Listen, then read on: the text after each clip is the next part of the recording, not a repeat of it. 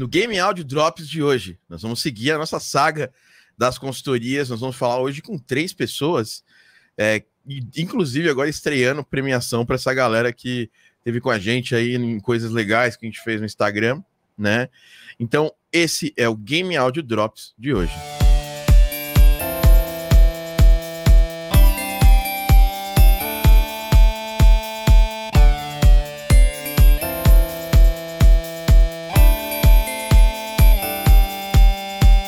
Seja muito bem-vindo e bem-vinda ao Game Audio Drops, a sua pílula de áudio para games aqui da Game Audio Academy, o maior podcast em português sobre game áudio, né? Estamos aqui sobrevivendo a muitas edições já. Só para te falar qual, qual edição do Game Audio Drops nós estamos atualmente. Ó, nós estamos na edição número 119, tá? É, do Game Audio Drops já passamos das 100 edições e seja muito bem-vindo e bem-vinda. O Game Audio Drops, ele é transmitido no nosso canal do YouTube ao vivo, né? E também no nosso uh, depois ele sai no feed do, do, do nosso Spotify. É só você buscar lá no Spotify Game Audio Drops e no link da, da, da bio aqui, depois a gente vai ter. É, a gente vai estar tá mostrando para vocês o link para você fazer inscrição no nosso feed, né, lá do Spotify. Ah, Thiago, vocês estão em outro serviço? Sim, estamos, mas eu nem lembro exatamente como é que entra lá. Vai estar lá no link de cada um dos serviços lá, mas normalmente a gente está aqui focado é, a, é a gente está focado no, no Spotify e no YouTube. É basicamente isso. E também vamos agora entrar no ar rapidamente, só para chamar a galera mesmo. Nós entramos no Instagram. Mas o Instagram, primeiro, não fica gravado. Segundo, fica no aspect ratio. É, no aspect ratio todo complicadão, tudo diferente, né? Então, eu, o que eu falo para a galera do Instagram? Galera do Instagram, venham para o YouTube. Né? Vem para o YouTube, mesmo que você possa comentar aqui. A gente fica só uns 20 minutinhos do podcast aqui no Instagram, só para chamar a galera para vir para onde a gente tem mais qualidade de poder atender vocês e poder atender a galera que vai fazer a consultoria conosco. Também temos a galera que assiste o podcast aqui com a gente. Hoje a gente vai pegar um pouco dessa galera e no final a gente vai, vai escolher alguém aqui da, que está assistindo com a gente para a gente fazer uma mini consultoria, pegar um assunto específico, se for um assunto muito legal. Tá chegando aqui, ó, o Felipe Acasas perguntou: cadê a galera? eu também tô fazendo essa pergunta. A gente tá gravando um domingão também. Eu não mandei o link antes, né? Uh, é normal isso aí. Ontem a gente teve aí quórum, né? Teve aí 60 pessoas na nossa aula ao vivo. É, então não tô reclamando. Na real, só agradecendo todo mundo que está aqui assistindo agora com a gente a essa consultoria que vai começar daqui a pouquinho. Nós temos duas pessoas aqui, ó. Nós temos um aluno, né, nosso que vai entrar daqui a pouquinho e duas pessoas que ganharam um concurso. Eu vou chamar, é, vou, vou, vou ver aqui no para aqui quem eu vou escolher. Na real, vou escolher o primeiro Casemiro para começar aqui. Depois o Luquinhas está aqui, ó, também, ó. Dá um tchauzinho para a turma aí, Lucas que é um. É também ganharam um concurso lá que a gente fez de sound effect é, no, no, meu Insta. Casimiro tá sem câmera, Casimiro. Dá um, fala, fala aí, dá um, faz o seu. Faz um teste aí de, de voz aí pra ver se tá conseguindo sair sua voz aí direitinho. Alô? Olha lá, tá, tá sem câmera, né? Tô sem câmera que a minha câmera aqui deu problema, não entendi aqui. Tô, tava tentando resolver até agora. Bom dia. Cê, bom dia, bom dia. Se você quiser, a gente começa pelo Luquinhas, então. E aí você ganha mais tempo para poder resolver o problema da câmera. Beleza, beleza. Fechou? Então vamos começar Fechou. com o Luquinhas. Daqui a pouco a gente chama você, tá, Casimiro?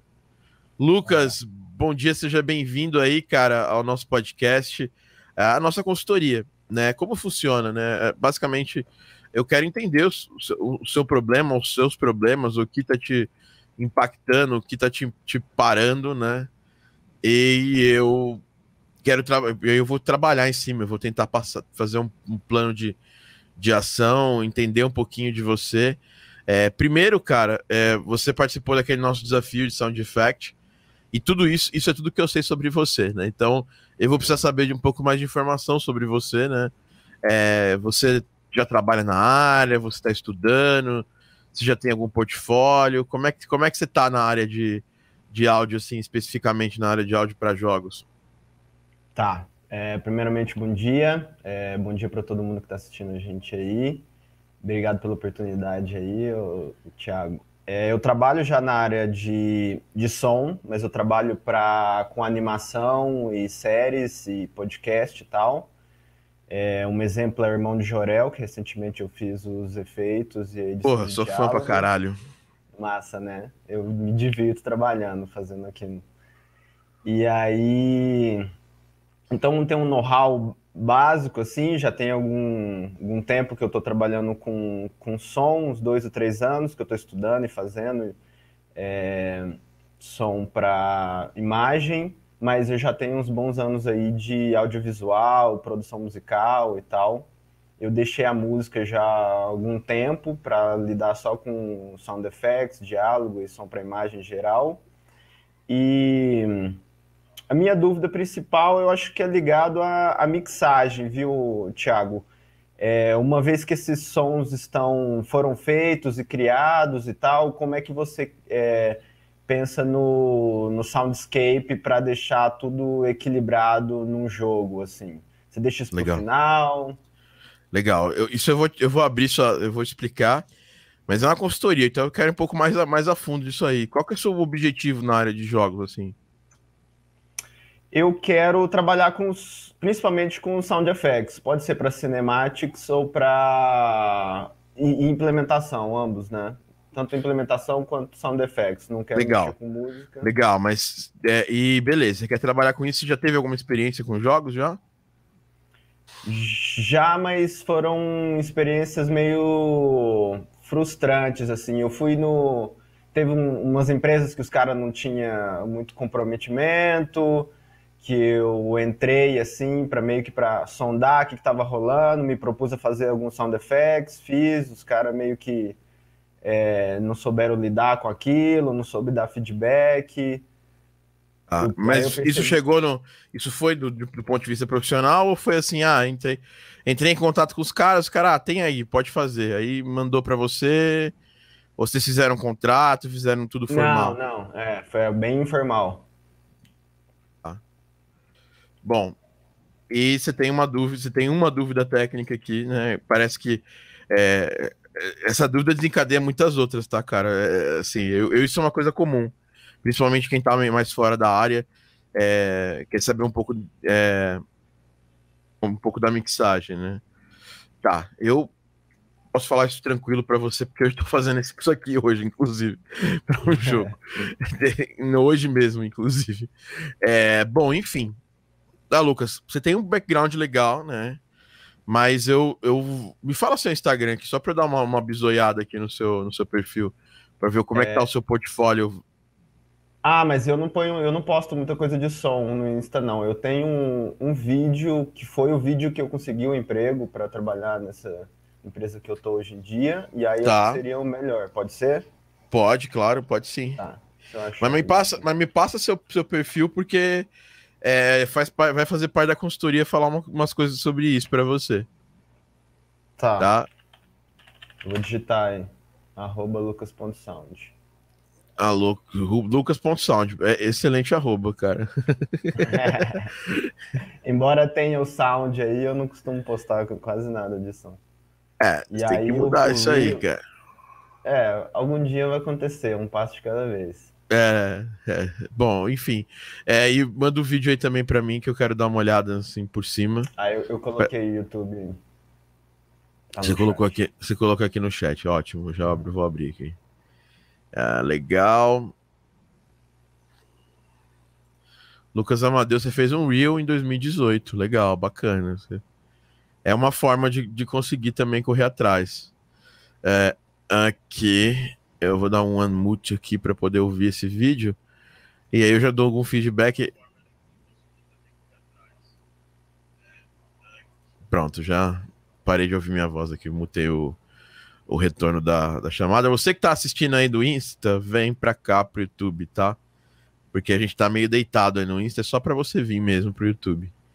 Que é o YouTube, no YouTube que as coisas acontecem com qualidade.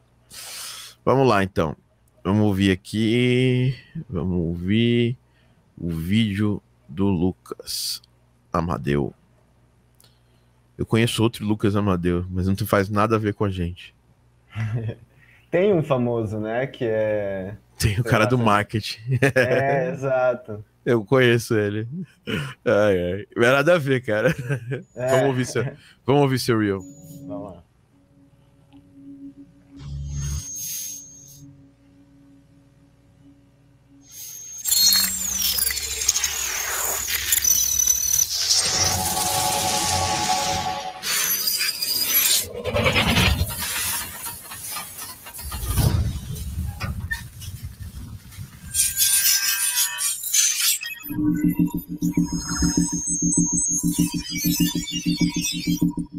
いいですね。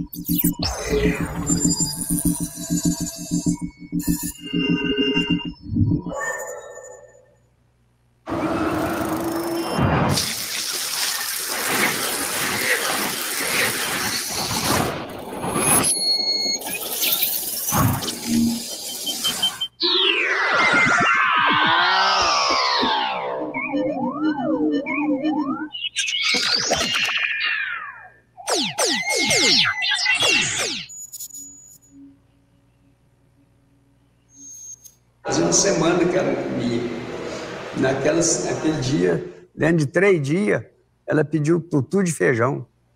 Nós aqui no jardim acabamos conhecendo muitas outras espécies, né? muitos outros. Outras espécies que a gente não tinha coletado ali e, as, e propriedades medicinais dela. Jair, você está recebendo uma bênção de Jesus que você veio buscar, que é a riqueza que Jesus me deu. Dali a pouquinho, tá aliviado também com isso aqui. A mesma coisa de tomar um copo de leite gelado.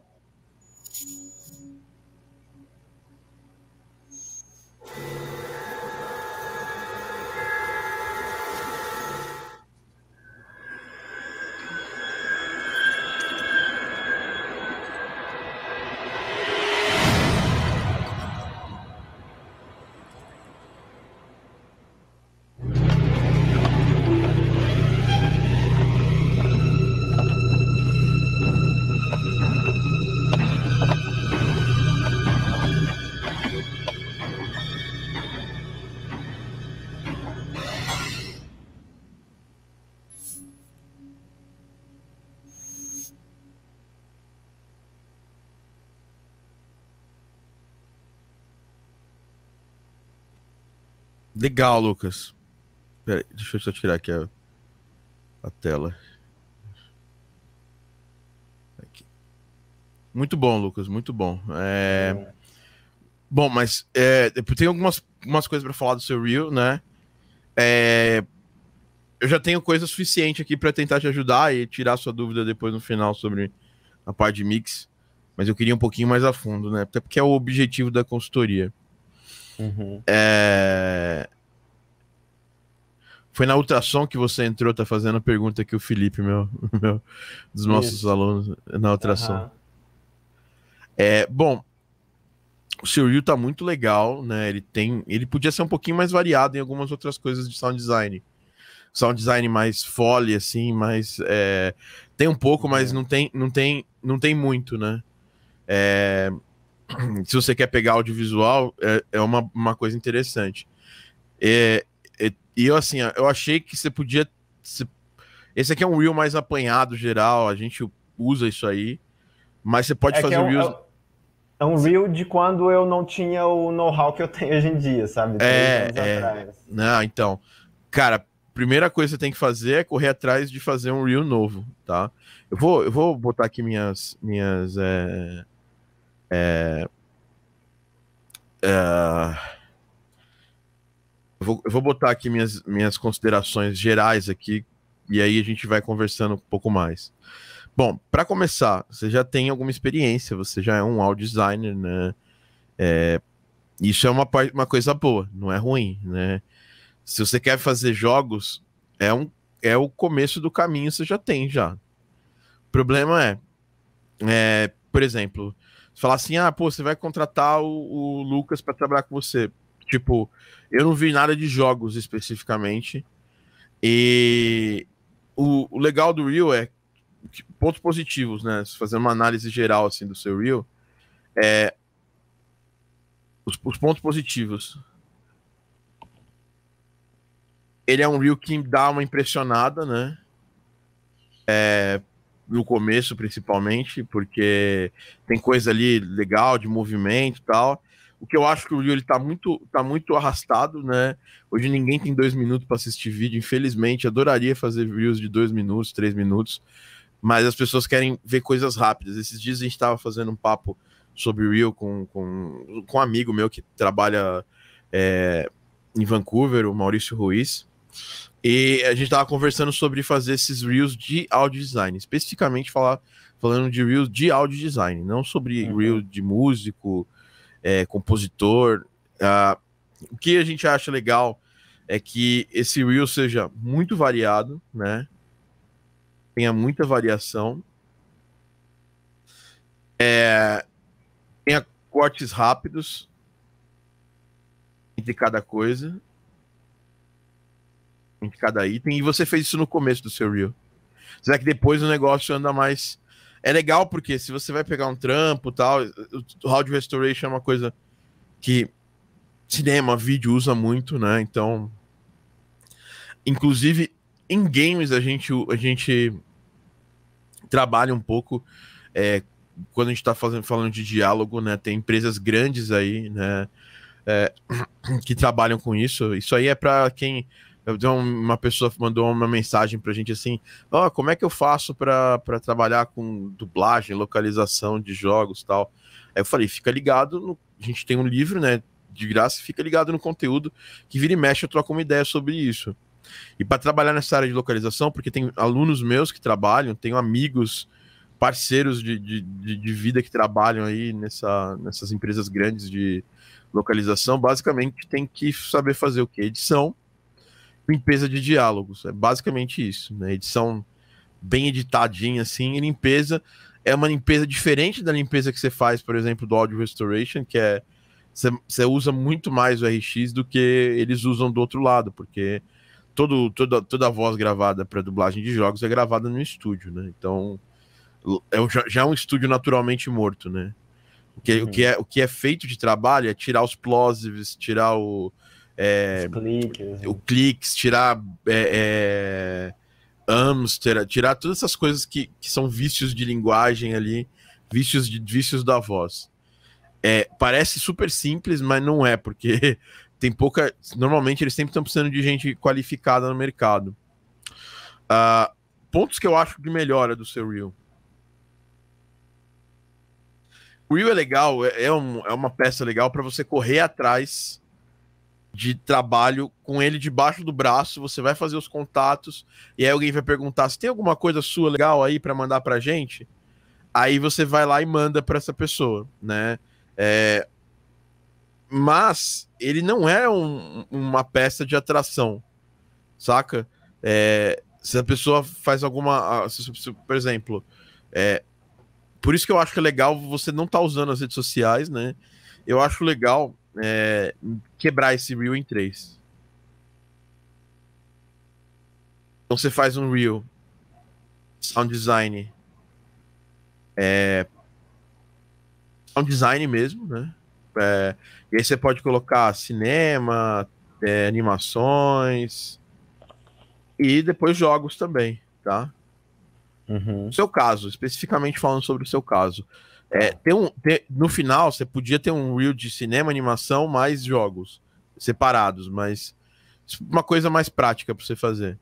Aí um reel de, de, ah, de edição, é, áudio, áudio restoration, ah, e por aí vai, tudo junto num, num reel só, né?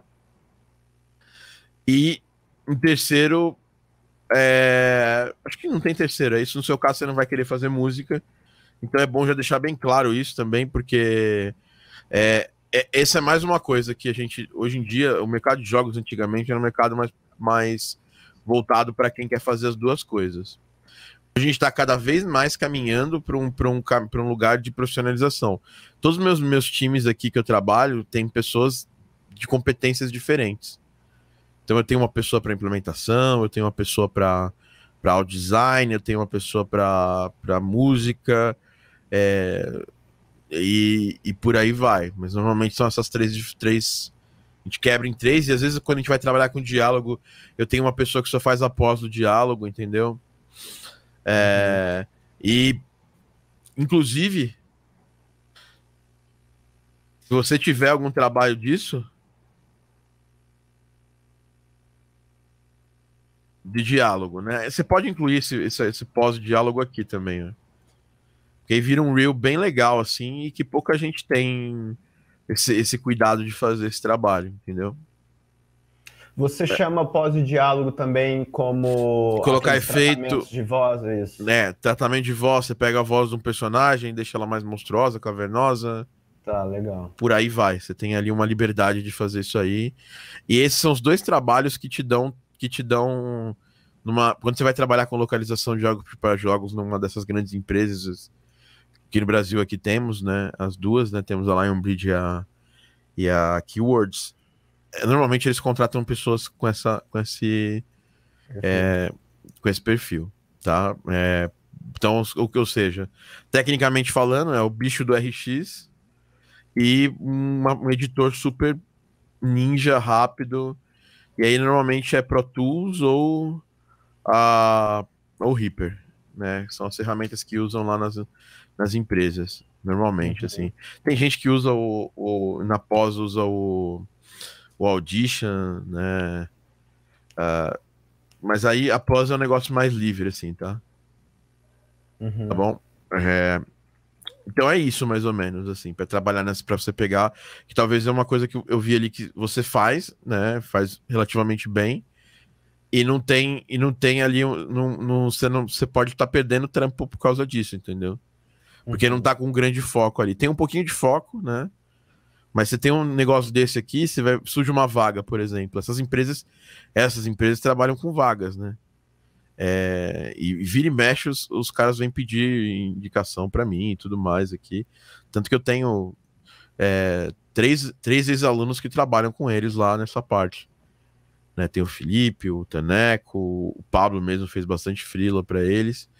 É, o Ivo trabalha, isso, isso eu posso falar publicamente, é, totalmente abertamente. O Ivo é o, ele é o, o, responsável de, sabe, não sei se é diretor, coordenador de pós de, de pós é, de diálogo na, na Keywords Brasil, né, que é o Maximum Studio. E também foi uma vaga que eu indiquei também, é, porque eu sou muito amigo do Chris. E essas são as características que faziam essas pessoas diferentes. E se a pessoa manda o Reel é, é, mais, isso é mais uma braba para você e pra quem estiver assistindo, né? Se a pessoa manda um reel que tem música ali no meio disso aqui, já brocha o cara lá. Porque o que mais tem nesses estúdios é gente que quer trabalhar com música, né? E, e ou trabalha com música e quer se postular só porque tá precisando de trabalho, entendeu? E não, eles querem aqui o cara que é o bicho do, desse, desse rolê aqui. Que assim, o cara pode ser músico, amar música, mas ele tem que ter um reel bem bem focado é, nessas coisas. Fica a dica aí, Miau, pra você. Isso aí é uma coisa que você pode ter, maninho. Ainda mais agora que você tá trabalhando no estúdio de dublagem, maninho. Vai com, vai, vai com tudo aí nesse, nesse reel, tá? Massa. Uhum. Ah, e esses eu acho que são pontos de melhora do seu reel, né? E assim, no geral, né? É, o que eu posso indicar aqui? É... Primeiro, assim, eu, é, eu senti, inclusive quando você fez o negócio de sound effects e tal lá também, que precisa é, precisa ter uma precisa de uma especialização mais forte em sound effects para jogos. Por exemplo, o Casemiro que a gente vai falar daqui a pouquinho, ele, ele já trabalha, ele já faz jogos. Então, até porque eu já conheço ele já, né? Assim, a gente já se conhece dos grupos de, de game dev e tudo mais. É, então, assim, para mim eu sei que ele trabalha com jogos já, né? É, e precisa mostrar isso, né? Precisa ter um. Precisa demonstrar. Se você quer trabalhar com mixagem de jogos, de jogos, você precisa ter pelo menos um reel é, de, uh, de implementação, né? Então, mostrar algumas coisas que você sabe fazer de implementação, resultado antes. Esse negócio de antes e depois é muito foda, eu, eu gosto disso. Não tira isso do seu reel, tá? Principalmente quando a gente tá falando de sound effect. É, obviamente não tem antes e depois do sound effect, mas tem, por exemplo, você pegou, fez um fole e o antes e depois o depois do fole, isso pode ser legal. Uhum. Só que isso não é legal colocar nesse reelzão, não, tá? É, isso é legal do dia a dia, né? Que é uma outra coisa que eu vou falar. Então você precisa demonstrar isso, né? Tem um reel de implementação ou um, uma jornada, né? De implementação. Se você não sabe, não tem problema. Mas você começa a mostrar para o mundo que você está estudando essa parada, porra, isso faz muita diferença, né? Muitas dessas pessoas que estão aqui no chat agora conseguiram trabalhos fazendo isso, cara, mostrando a sua a, mostrando a sua jornada de aprendizado. Então, às vezes, é uma coisa que pode ser positivo para você. E, e, assim, por mais que você fala, pô, cara, um dia eu mudo isso aí e tal. É... Se você já. Se, você, se isso é uma coisa integrante da sua vida, não faz sentido você não, não, não começar a mostrar, entendeu? Não começar a botar para jogo. É... E começar a seguir essa galera, porque a aula de ontem, né? Falei sobre isso. É, tem dois tipos de clientes, né? É quem tem consciência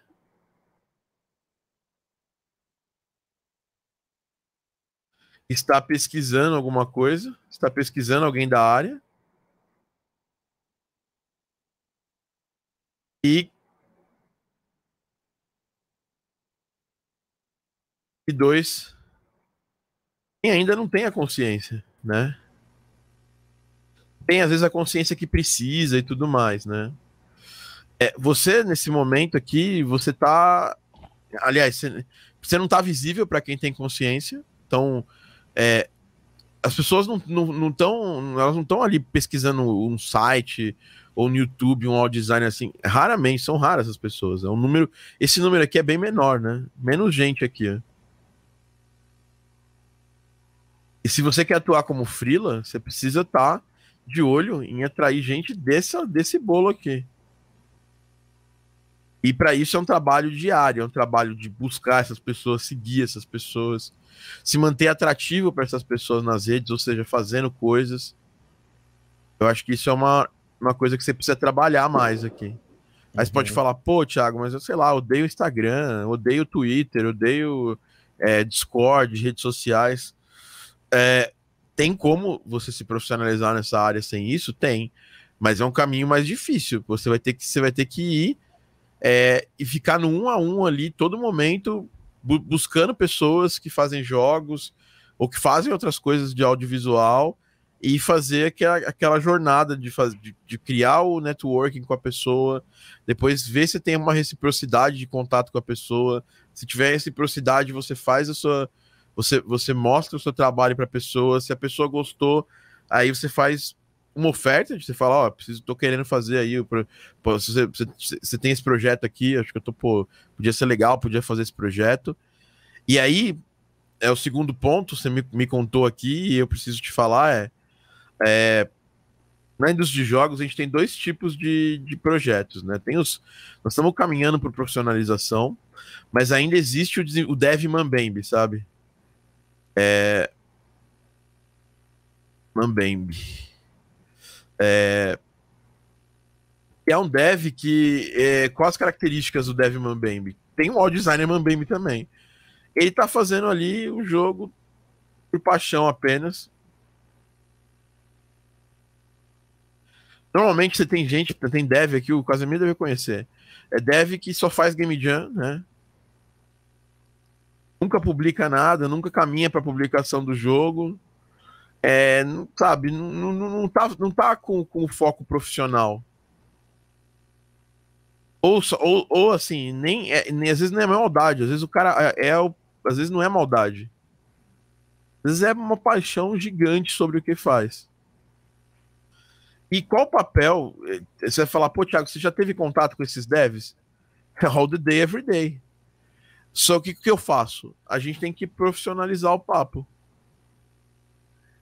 Então, ah, pô, quero fazer uma, uma, um áudio com você, legal. É, quanto você cobra? Peraí, antes de eu, de eu saber quanto eu vou cobrar, eu quero saber o que você precisa. E aí você faz o quê? Um orçamento. E, e a parar com a mania do chat, né? Orçamento, toda a comunicação de projeto, toda a comunicação profissional do projeto. Com a mania de chat.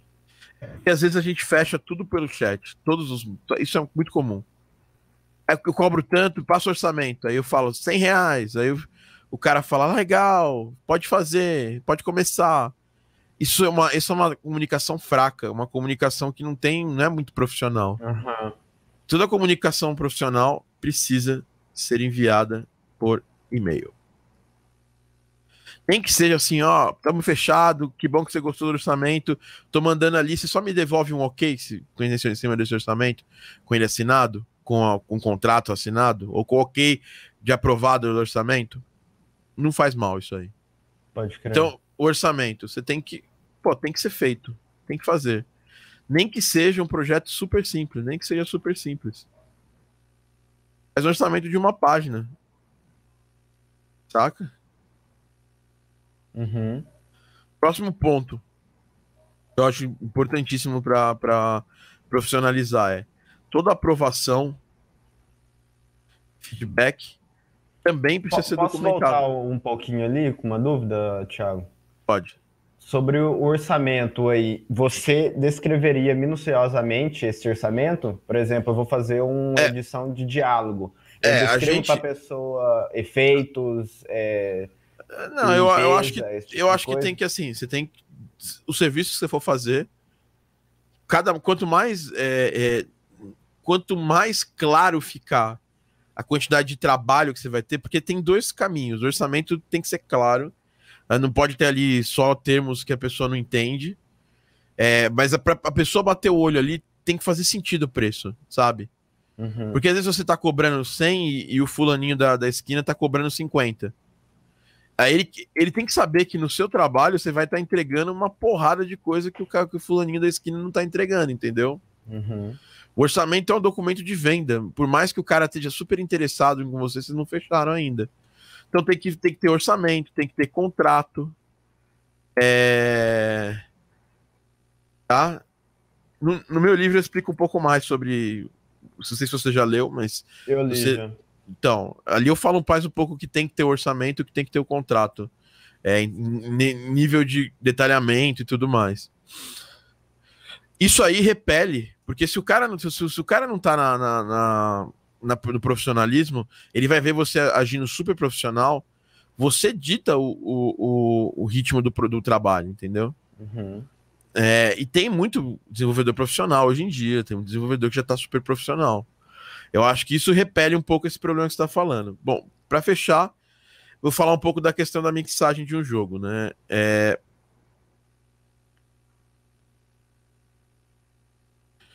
Ah, bom.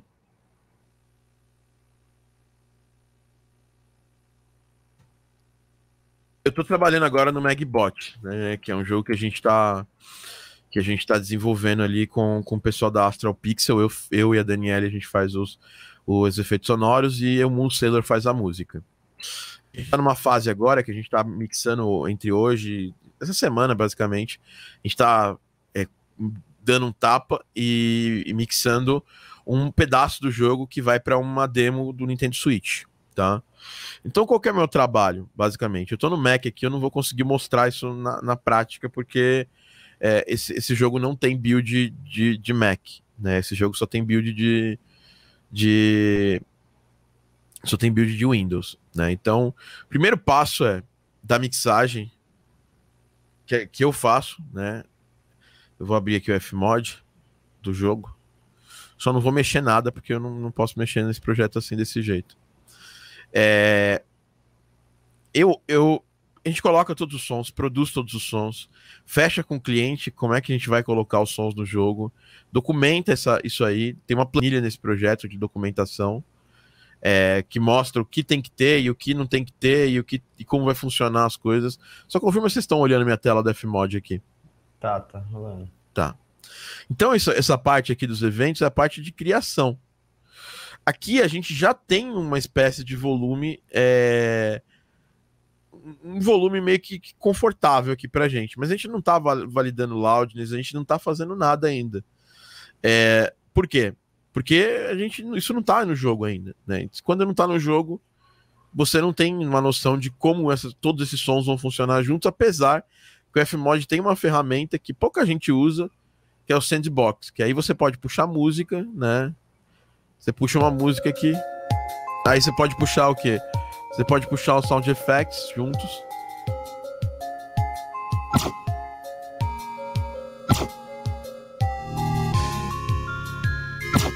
E esse jogo é um jogo de turno em 2D, então não importa onde eu coloque aqui. Porque o, aqui eu tenho emissores de sonho, aqui eu tenho a minha cabeça, meu, minha orelha, sabe? Que é o listener. Tá. E aí eu consigo saber se a música tá muito mais alta em relação ao efeito sonoro. Legal. A gente usa o snapshot. É, a gente usa o snapshot. Normal, o snapshot não, desculpa. A gente usa o, o, o sandbox. É, e também dá para dá colocar os comportamentos de mixagem aqui, que são, que são os snapshots, é, dentro do, do, do sandbox. O legal do sandbox é por quê? Porque que acontece? Você não tem o jogo na mão. E, e gente, esse negócio de, alha, eu preciso do jogo para poder fazer. O... Cara, isso aí é uma viagem doida pra cacete. Porque não só eu, mas gente de todos os tipos de, de projetos, pequenos, médios, grandes. O, a gente está sempre em contato com gente que, dá, que, trabalha com jogos até meio que AAA, né? O Mal, Mal trabalhou lá no Godfall, né? E, e, e, o que é igual é isso, a gente só vai receber o jogo lá na frente.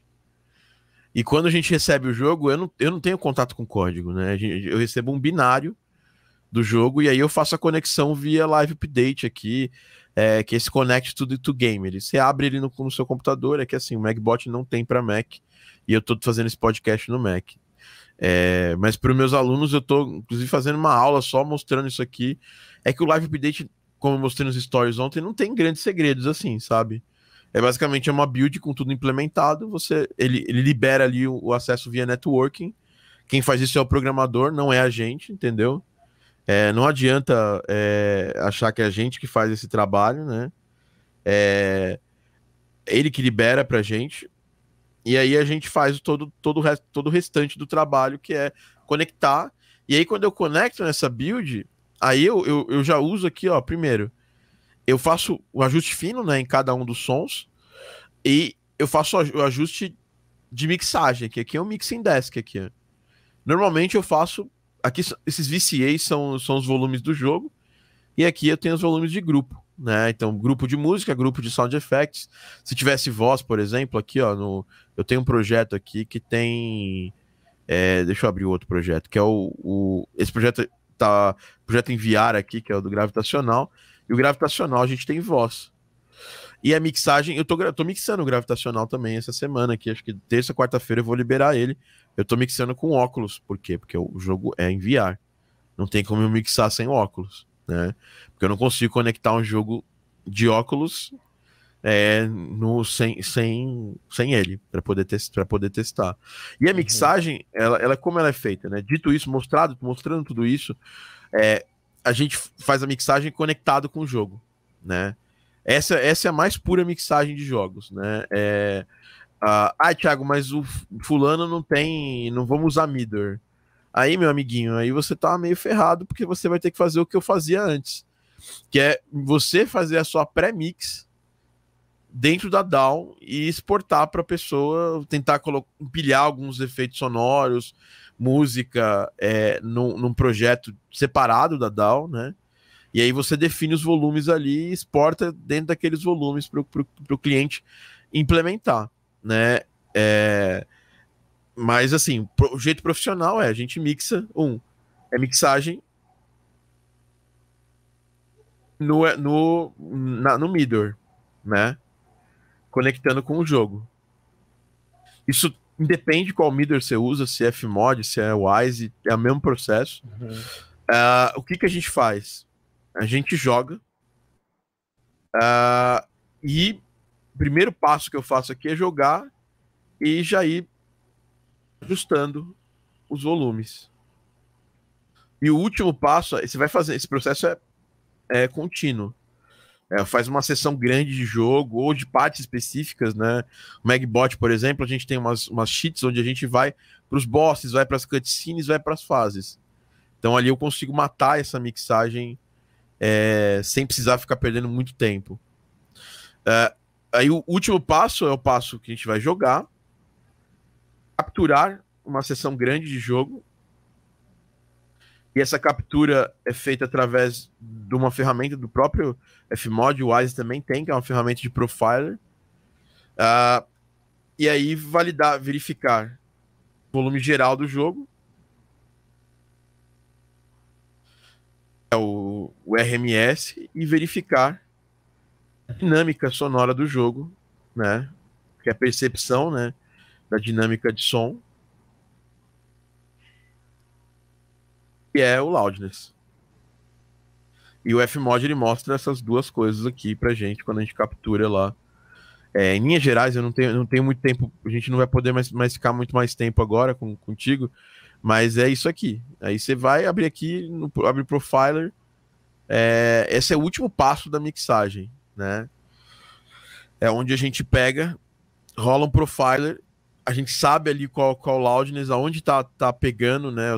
Tá muito alto, muito baixo, porque o loudness é dinâmica, né? O ponto mais baixo é, é, é, contra o ponto mais alto, né? É, é o pico, né?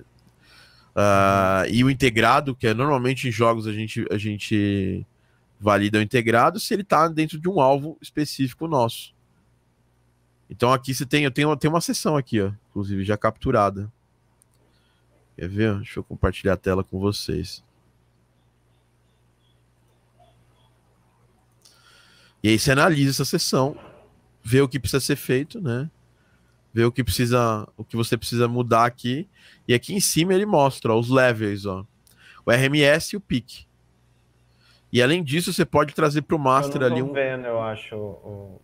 Thiago. Você está mostrando outra. Eu tô mostrando a tela aqui. Deixa eu ver. Pronto. Voltou aí? Tá vendo Fmod? Não, você está mostrando a tela do YouTube. Que merda. Isso aqui acontece às vezes.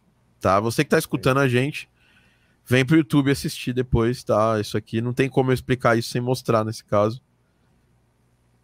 Pronto, vamos tentar de novo aqui. Pronto. E aí? De novo a tela do YouTube. Não faço ideia como tá rolando isso aqui. Isso é um bug aqui dessa porcaria. É um bug do StreamYard? É, não, agora vai funcionar. É. Pronto. Rolou. Então, aí aqui ele mostra, você sabe quanto de memória de CPU o som pegou durante esse processo, ah, quantidade de vozes e tal, e aqui os levels, ó. RMS e o PIC, né? Uh, e além disso, você pode, no, no, seu, no Mixing Desk do Fmod, né? É, e também, isso aí, tudo que eu falo que Fmod, o Wise tem também.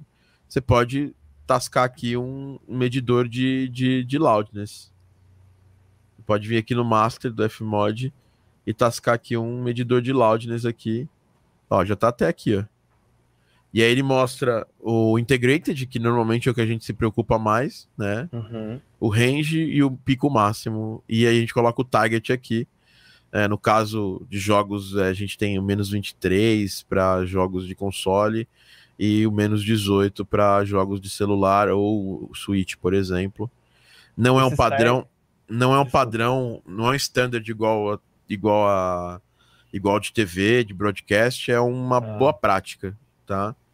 E basicamente eu eu meço alguns jogos de, sabe, eu, eu gravo uns gameplays de jogos da plataforma, jogos que perceptivelmente a gente tem um som bem equilibrado. E aí eu jogo eu jogo no, no medidor de loudness, vejo mais ou menos quanto é o integrated dele. E aí eu sei que é o qual o meu, meu alvo. Bom, dito isso, eu não vou poder ir muito mais longe, a gente já tá há um tempinho já contigo aqui. Nós temos uhum. mais duas pessoas hoje ainda. É, ajudou? Pô, oh, demais, obrigado. Tá. É, e é isso, cara. Agora é, é assim, você tem que estar tá ativo, tem que estar tá visível. Quem não é visto não é lembrado. Se você decidir não estar tá visível, só investir em Real, você vai ter que ter um. Vai ter que ter um. Vai ter que ir no um para um muito mais. vai ter que ter um para um muito mais frequente para poder aumentar a quantidade de, de chances que você vai ter. Uhum. Fechou? Beleza, obrigado. Beleza, cara. Obrigado aí por ter, por ter vindo com a gente. Espero que tenha sido útil para você. Com certeza. E vamos agora ao próximo. Brigadão, Luquinha. Se cuida, velho. Valeu. Um abraço. Valeu. Fica ligado aí que temos, um, temos aí o guia aí que vai acontecer no dia 15 ao dia 19. Cursão aberto aí nosso aí. Está convidadíssimo para estar aqui com a gente assistindo. Fechou? Legal, valeu. Um abraço. Abraço. Casemiro. Tudo bem com E você, aí? Casemiro? Você, você já conheço já, né? Mas É, já- Mas eu, mas eu não, mas, mas eu não conheço tudo, né? Então, de você. É, a gente tem um convívio basicamente só de estar ali dividindo os grupos, né? sim, de- sim. De alguns grupos ali do, do Telegram, às vezes algum Discord de, de game dev e tal. É, Bom, vamos lá. É, Me fala um pouquinho de você, Casemiro. Você é um, é um audio, é um audio designer, é compositor. Me fala um pouquinho aí da sua, da sua trajetória, né? O que você vem fazendo na área e, e, e como eu posso te ajudar? Qual é a sua principal dúvida, pergunta, é, coisa que você precisa na área de áudio para jogos aí? Primeiramente, né, bom dia, obrigado aí por estarmos aqui hoje. Eu comecei, assim, eu sempre tive, na realidade eu trabalho em duas áreas que parece que não tem nada a ver uma coisa com a outra, mas tem, eu trabalho com design de iluminação para teatro e, e, ah, shows e tudo mais, e eu sempre fiz música em paralelo. Aí chegou uma época que eu comecei a fazer trilha para cinema, principalmente, eu comecei a fazer hum, fiz uns dois ou três filmes de trilha sonora. E com isso começou a criar um, um certo portfólio, né? E daí um belo dia, um primo meu, na real, faz alguns anos já, ele disse: Ah, vamos fazer uma de jogos e tudo mais, que eu já tava querendo dar uma olhada na área e, enfim, sempre joguei, sempre tive vontade. Aí hum, comecei, eu acho que com foi o Acheron a primeira coisa que a gente lançou, que foi bem experimental, assim, mas foi um jogo para lançar, e desde então venho aí. Já ah, tem jogos lançados, né? Tenho alguns. Agora a gente lançou o Bem Feito ano passado. Eu, tô- eu trabalho também com o time Mangangá, que faz jogo para Mega Drive e, Genesis. E Muito legal isso aí. Agora seguimos, sigo Mas assim, você tem, você já passou pelas, já passou nas plataformas todas já? Eu ainda não tenho nada publicado na Steam, mas eu tenho eu tenho Google Play já, que Legal. só que eu, ah, com um jogo que eu trabalhei uma vez e a ITO, que é o o geral, mas a ITO é aquela dentro do nicho, né? Tá. É, e assim, legal. Você vo- você tá super integrado ali com a galera, com a nossa com a comunidade, principalmente de game jammers aqui do Brasil, né? É, cê- como, é que, como é que rola essa produção? Você tem feito mais game jam do que do que outras coisas? É, porque eu tenho algumas coisas para falar depois, mas eu quero entender isso aí. É, porque eu vejo você tá ali super integrado, tá sempre sempre eu vejo você, você tá sempre se movendo ali, fazendo alguma coisa, fazendo algum jogo. É, o que que dá desses jogos? Eles nascem e morrem nas game jams ou, ou tem algum projeto que tá em andamento desse aí que vocês vão vai virar um jogo comercial?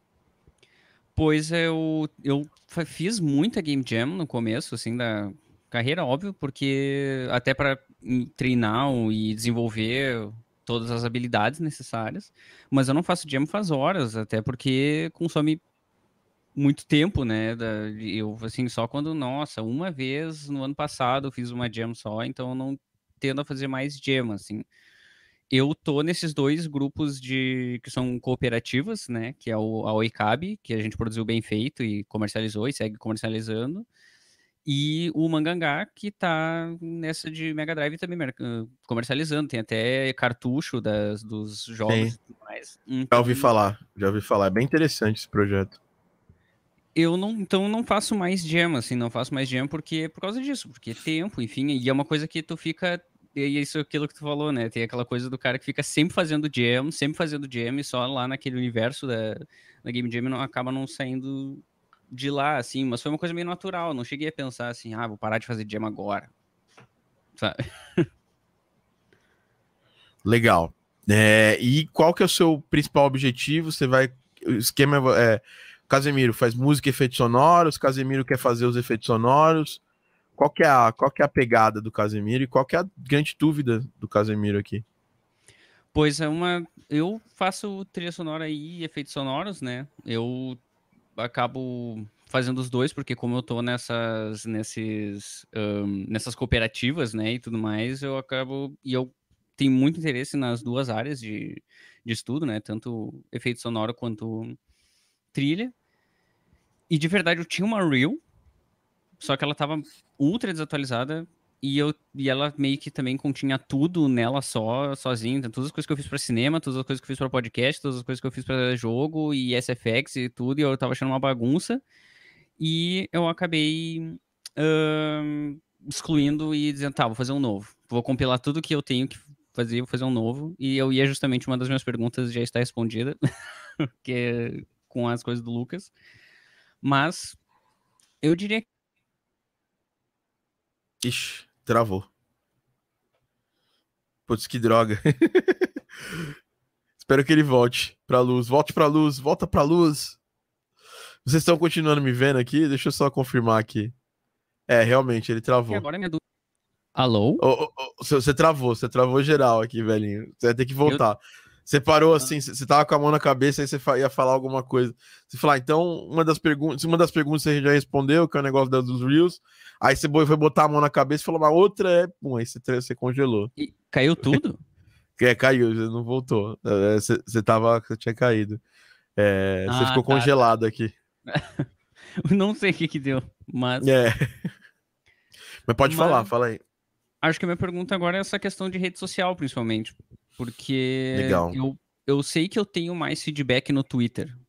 Mas o Twitter eu acho extremamente des, eh, desorganizado, assim, porque eu não tenho como fazer como no Instagram, que eu tenho como botar as coisas. Sim. Mas o Twitter tem. O Twitter é- ele cumpre um papel importante no nosso trabalho, gente.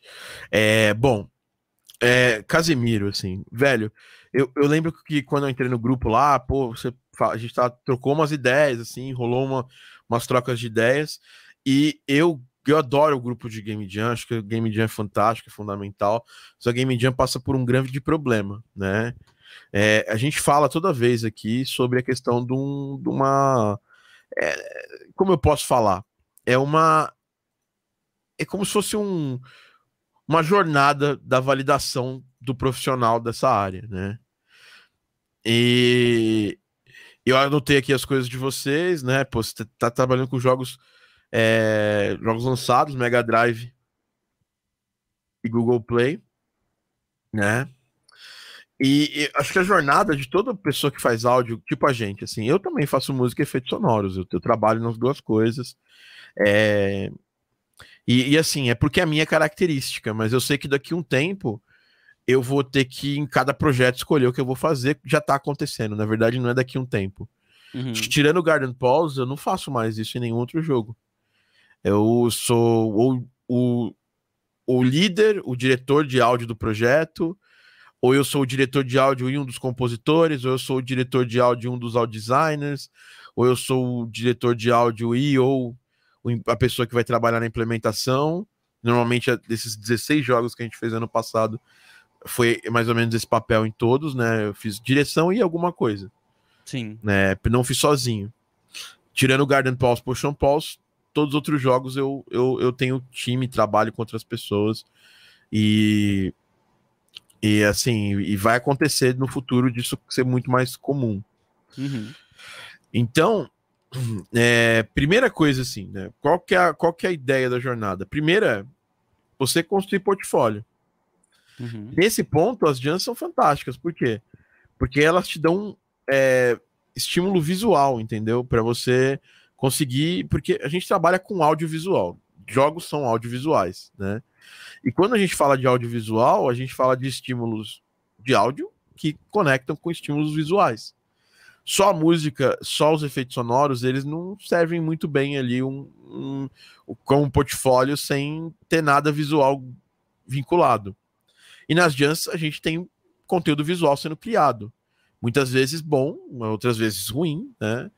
É, e aí, o que que acontece? O portfólio de Game Jam, essa é a primeira sugestão que eu tenho que falar é um, ele tem que ser polido, sabe? Eu, eu vejo a galera participando de Game Jam e acabou a Game Jam e nem toda Game Jam é, é, é, é, é bonita, sabe? Por quê? Eu já participei de, com o Dani antes da gente, antes da Toast lançar o seu primeiro jogo, a gente tinha participado de 17 Game Jams. É, começando, a primeira Game Jam que a gente participou junto foi a Game Jam que, que resultou no Go Homer Drunk, né? É, eu já tinha participado de outras Game Jams, né? É, eu participo de Game Jam desde 2011, né? Desde a São Paulo Game Jam de 2011, SP Game Jam. É, e a gente deu muita sorte que nosso primeiro jogo, o Homer Drunk, o Mark Plyer jogou ele, né? E não sei se vocês sabem quem é o Mark, Mark Plyer. Ele é um youtuber bem famoso, ele tem, sei lá, 28 milhões de inscritos no YouTube. Eu não, eu não sei nem o que é isso, assim, né? É, e. Uh, e ele é, um, ele é um cara que, que ele fez esse jogo aqui, o Go Homer Junk. Só vou mostrar rapidamente para vocês sacarem. Foi um jogo que a gente fez com o Itisk, que é o cara do Anti-Simulator, né? E que se fudeu na, na, na indústria depois bastante, assim. É, porque ele se juntou com uma galera para um Kickstarter do Anti-Simulator e a galera roubou ele. Foi mais ou menos assim que aconteceu. Oh, então. Yeah. Oh, oh, that's correct. I'm pretty sure that's. He said, fuck the wife and kids. I'm going back to the club, baby. Oh, yeah. Então esse é o jogo. a gente fez ele em 15 horas e, e uh, e assim, é, é, eu, foi muito legal assim, a repercussão e tal, e a gente ficou super motivado. Mas a gente passou por um problema, Casimiro, que é um problema que a maior parte dos jammers passa. O, eu queria muito fazer coisas comerciais, porque eu já trabalhava com jogos comerciais. de normal, Normalmente os jogos que eu ganhava dinheiro eram jogos de Adver Games e jogos, de educa, educa, jogos educativos, principalmente para livro de inglês, né? Fazendo áudio para esses jogos. Eu queria ter jogo comercial. E o Daniel tinha essa síndrome de que assim, ah, não, Game Jam, não, sabe, meus jogos não são tão bons, um, um rolê meio assim, síndrome do impostor, assim, que o Rocket Fist ajudou a gente a derrubar essa, essa síndrome do impostor e depois as coisas aconteceram, né? E, pô, a gente, em de, via de regra, o Garden Pulse, o Otterbox, Rocket Fist são os nossos salários no mês. não, não, e não é agora é desde 2016. isso aí. Então já faz cinco anos que são esses jogos que pagam o nosso salário mensal e não, não é pouco, assim. Então a gente tem que tomar essa atitude, porque primeiro você vai fazer um portfólio. A gente fez é, esse jogo, a gente fez Little Pig, a gente praticamente foi muito bem, sempre destaques nas, nas Ludum Dares, que era a jam preferida nossa na época. Só que eu, eu aproveitava isso para gerar muito portfólio, sabe? E ele também do outro lado dele. E é tanto que ele teve proposta para trabalhar na, na. Ele trabalhou na Arquiact de, de jogos em VR. Ele teve proposta para ir para Microsoft Studios. Ele teve proposta para trabalhar na Bandai. É, ele trabalhou na Arquiact e aí depois ele decidiu seguir solo, né? Eu durante essa época, quando eu conheci gente de várias, vários lugares, consegui vários clientes de, por fora, sabe? é, por causa desses jogos de Game Jam, porque a gente fazia o polimento do jogo depois. Então a versão que a gente colocava depois que passava de ano, itch.io, era uma versão 2.0 da parada, trabalhada, música mais trabalhada. Você sabe, né, velho? 24 horas não dá para fazer ali uma coisa hiper maravilhosa. Eu era muito rápido, fazia 5, 6 músicas, mas tinha Junk era 5, 6 músicas, tinha Junk era uma música com, com ódio, entendeu? Então, assim, nem, todo, nem toda jornada é uma jornada perfeita. Então, mas criar portfólio é importante, né? E o portfólio é o portfólio das redes, né? O que, que é o portfólio das redes? Que você precisa estar sempre criando. Eu falo, eu falei isso pro, pro Lucas agora, e isso, quem cria portfólio das redes está na frente, que é o quê? O Screenshot Saturday, né? Portfólio de um artista é, 2D, o que que é? Ah, Ah, é isso, né? Hashtag Game Dev, hashtag Game Music. Se você colocar é, hashtag Game Áudio, Se você colocar no Twitter ou no Instagram qualquer uma dessas hashtags, você vai ver que tem muito trabalho ali sendo visto e tem muito dev que segue a hashtag Game Music, tem muito, muita pessoa de áudio que segue, que segue a, a hashtag Game Dev, Indie Dev, né? Uh, Indie Game, saca? E esse portfólio é um portfólio que ele é vivo, ele é você, você tá começando a fazer uma música, fala assim, ó, isso aqui é um trechinho de uma música, work in progress, ponto, isso já é portfólio. Uhum. Não é portfólio de real, final, sabe? Mas é um portfólio. Porque isso gera interesse nas pessoas, entendeu? Eu aposto que assim, quando você postou aquele vídeo lá no, no, no, no Instagram, rolou uma galera comentando. Deixa eu até ver aqui, ó. The Myers. Myers. É, o meu arroba é só mais ou menos, né? The Myers. aqui, ó. Uh... Cadê? Você tirou, você tirou o vídeo lá? Não. Cadê? Não tô Tá vendo. Ah, tá aqui, ó, tá aqui, ó, tá aqui, ó, tá aqui, tá aqui. Só Foi a última tá coisa no- que- Foi a última coisa que você postou lá, o desafio de Sound, do Sound, Effects, Sound, Sound Effects 8. É... Aí, uma galera ali bateu palminha, é, veio conversar. Eu mesmo, eu mesmo vi isso aqui no meu feed, tá? Uhum. É, então, assim, isso atrai as pessoas, né? Eu acho que no seu Instagram, provavelmente você não tá seguindo. é, você tem ali uma, tem um número legal de followers, né? É, você- provavelmente ali você, você tá seguindo bastante gente de game dev, então, se você fizer isso com, com, com sequência, é, as chances são é que as pessoas vão, vão, vão ver mais, vão te ver mais. E depois de ter esse portfólio né, das redes, é buscar a validação. E a validação é o quê? É, jogo de celular, infelizmente, hoje em dia não é mais validação para profissional. É foda falar isso. Eu já fiz jogo de celular lá atrás, mas é, o mercado, a menos que um jogo gigante para, sei lá, uma empresa gigante, aí faz, tem uma validação. Mas validação é Steam, consoles, às vezes, é, e assim, em, em menor escala, é, VR, mobile. É basicamente isso. Se você tem um jogo publicado na Steam, em consoles, em VR e mobile, você está mais validado para o mercado. Inclusive, você pode ver que às vezes tem vagas em AAAs ou empresas indies maiores. A Team Seventeen mesmo, que é a publisher do Magbot, tem, teve vaga esses últimos tempos aí, já foi preenchida. Que é o seguinte: eles já cobram que você tenha um jogo na Steam, ou pelo menos um jogo publicado na Steam consoles.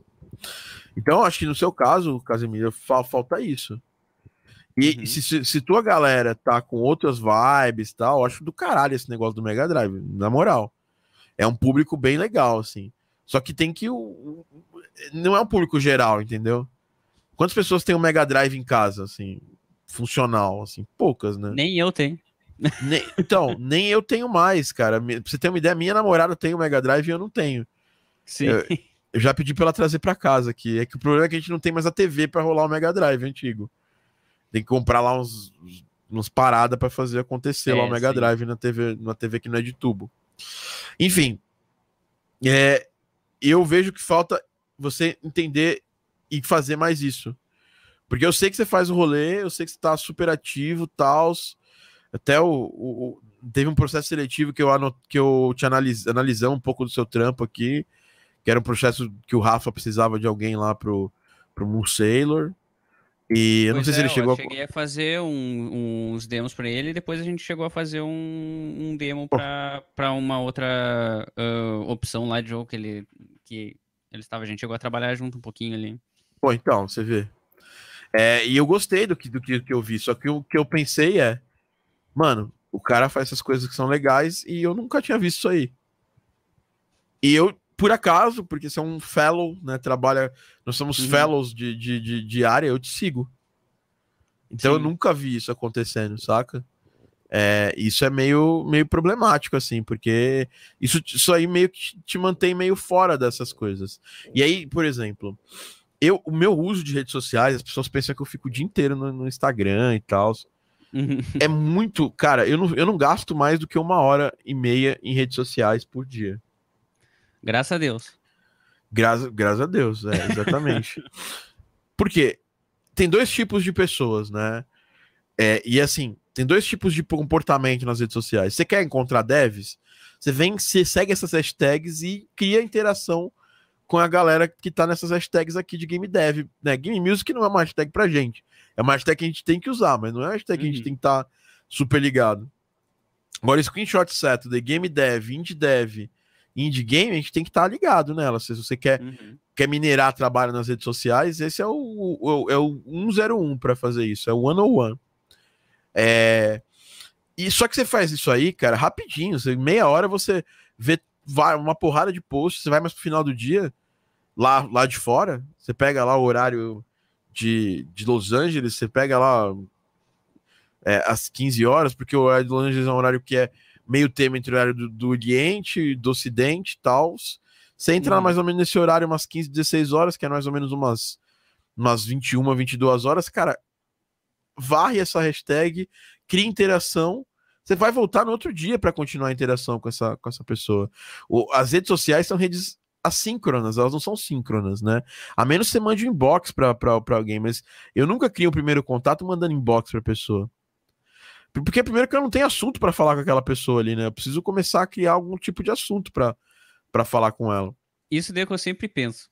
Porque é, principalmente quando as pessoas vão direto na DM, eu fico, tá, mas o que que foi que tu falou? Porque eu não faço ideia nem do que falar. Não, não existe, assim, comigo pelo menos, tá? Tem gente que é muito cara de pau. Normalmente, cara, isso acontece aqui do meu lado. Por quê? Porque eu tenho, uma, eu tenho um estúdio, né, de trilhas sonoras, e eu, e eu também agora faço, tem, eu recebo redes sociais dos jogos que eu trabalho.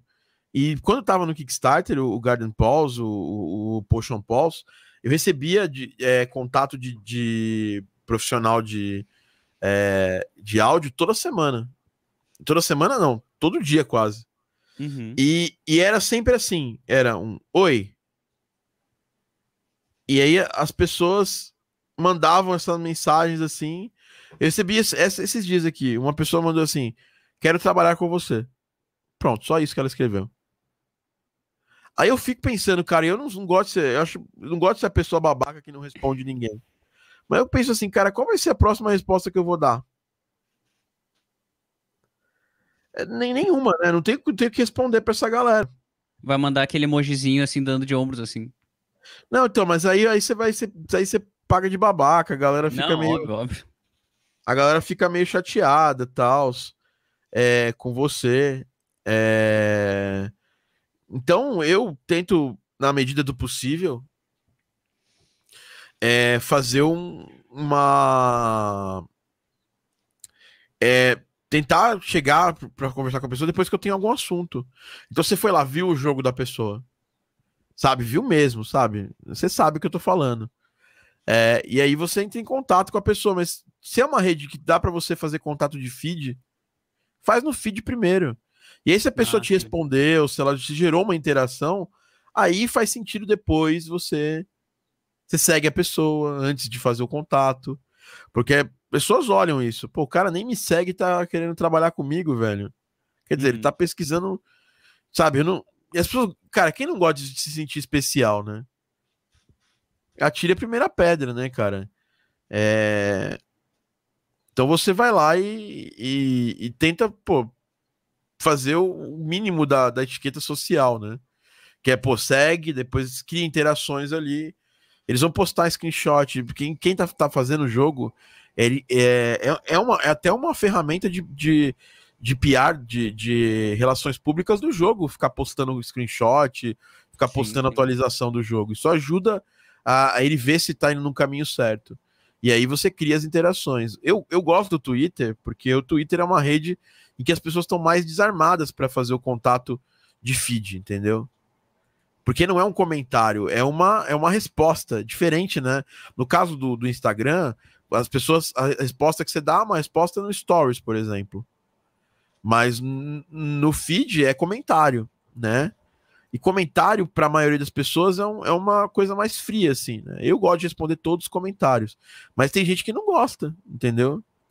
É, e deve que não gosta e tudo mais. No Twitter a coisa é mais orgânica nesse ponto. E É aí igual Discord. quando- Pode é, falar. exato, que aí que quando eu entrei, qu- quando eu tava fazendo essa questão das redes, e como eu, se- como eu ainda faço o trabalho de iluminação e tudo mais, então às vezes pode ficar bagunçado, coisa do, do feed, como eu faço as duas coisas ainda. Cria um de, Ele- cria uma, cria um de, de, de áudio, sa- saca? Pois é, daí eu acabei separando os dois Instagrams lá do, do que eu tenho de iluminação e esse agora, que eu posto lá as coisas de áudio. E eu come... e Só que no, no Twitter eu tenho essa interação que eu sinto mais natural, sabe? No Twitter eu, com- eu justamente assim, a interação não parece ser tão mecanizada. É, e eu não a- sabia nem explicar isso, do jeito como é que é que funciona isso lá, mas eu notei que por, porque É. rola mais, assim, rola mais uma pergunta, uma resposta, um parará. Sem dúvida. Twitter realmente é uma rede onde a gente faz uma. Onde a gente tem uma. é, A gente tem uma interação mais. mais, mais é... orgânica, sabe? Até porque, por exemplo, o Twitter é muito ruim para você. Você quer fazer, por exemplo, uma. é, Você quer criar um ad. O Twitter é, é péssimo para ads, porque ninguém interage com, com isso no Twitter, entendeu? Então, no seu caso, eu acho, eu, eu acho que você precisa investir primeiro em trazer mais essas coisas que você faz legais para as redes, para as pessoas verem, né?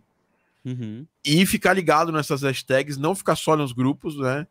Eu acho que você se, se- você se posiciona legal ali nos grupos ali, né? E, inclusive é o seguinte, né? É, a gente tem percepção de conteúdo, né? Por exemplo, é, se alguém tá fazendo um negócio muito foda e posta no grupo, você interage com todo mundo, porque assim, o grupo você não pode ser lurker, né? Você tem que entrar lá e tentar ajudar as pessoas antes de fazer uma divulgação. Você vê que raramente eu vou no- no- nesses grupos que a gente faz parte juntos e fico fazendo divulgação de alguma coisa minha. Por quê? Porque eu não tô tendo tempo de interagir lá no grupo direto. Então, eu não quero ser lurker, sabe? Só entrar lá e ficar ficar fazendo broadcast das minhas coisas. Uhum. É, e não e, e é igual é igual o grupo do recreio, né, da escola. tipo, quando você tá no grupo do recreio da escola, quem que é as pessoas são as pessoas mais legais do grupo do recreio? São as pessoas que você conversa mais, você tem mais troca de informação. É, quando você é, tá no grupo do recreio e você só vem lá pedir lanche para as pessoas, cara, ninguém vai te dar lanche. Agora eu sou uma pessoa mó legal, tô ali trocando uma ideia, às vezes compartilho uns lanches, às vezes às vezes mostro algumas coisas legais, às vezes, sei lá, tô, tô interagindo com o grupo.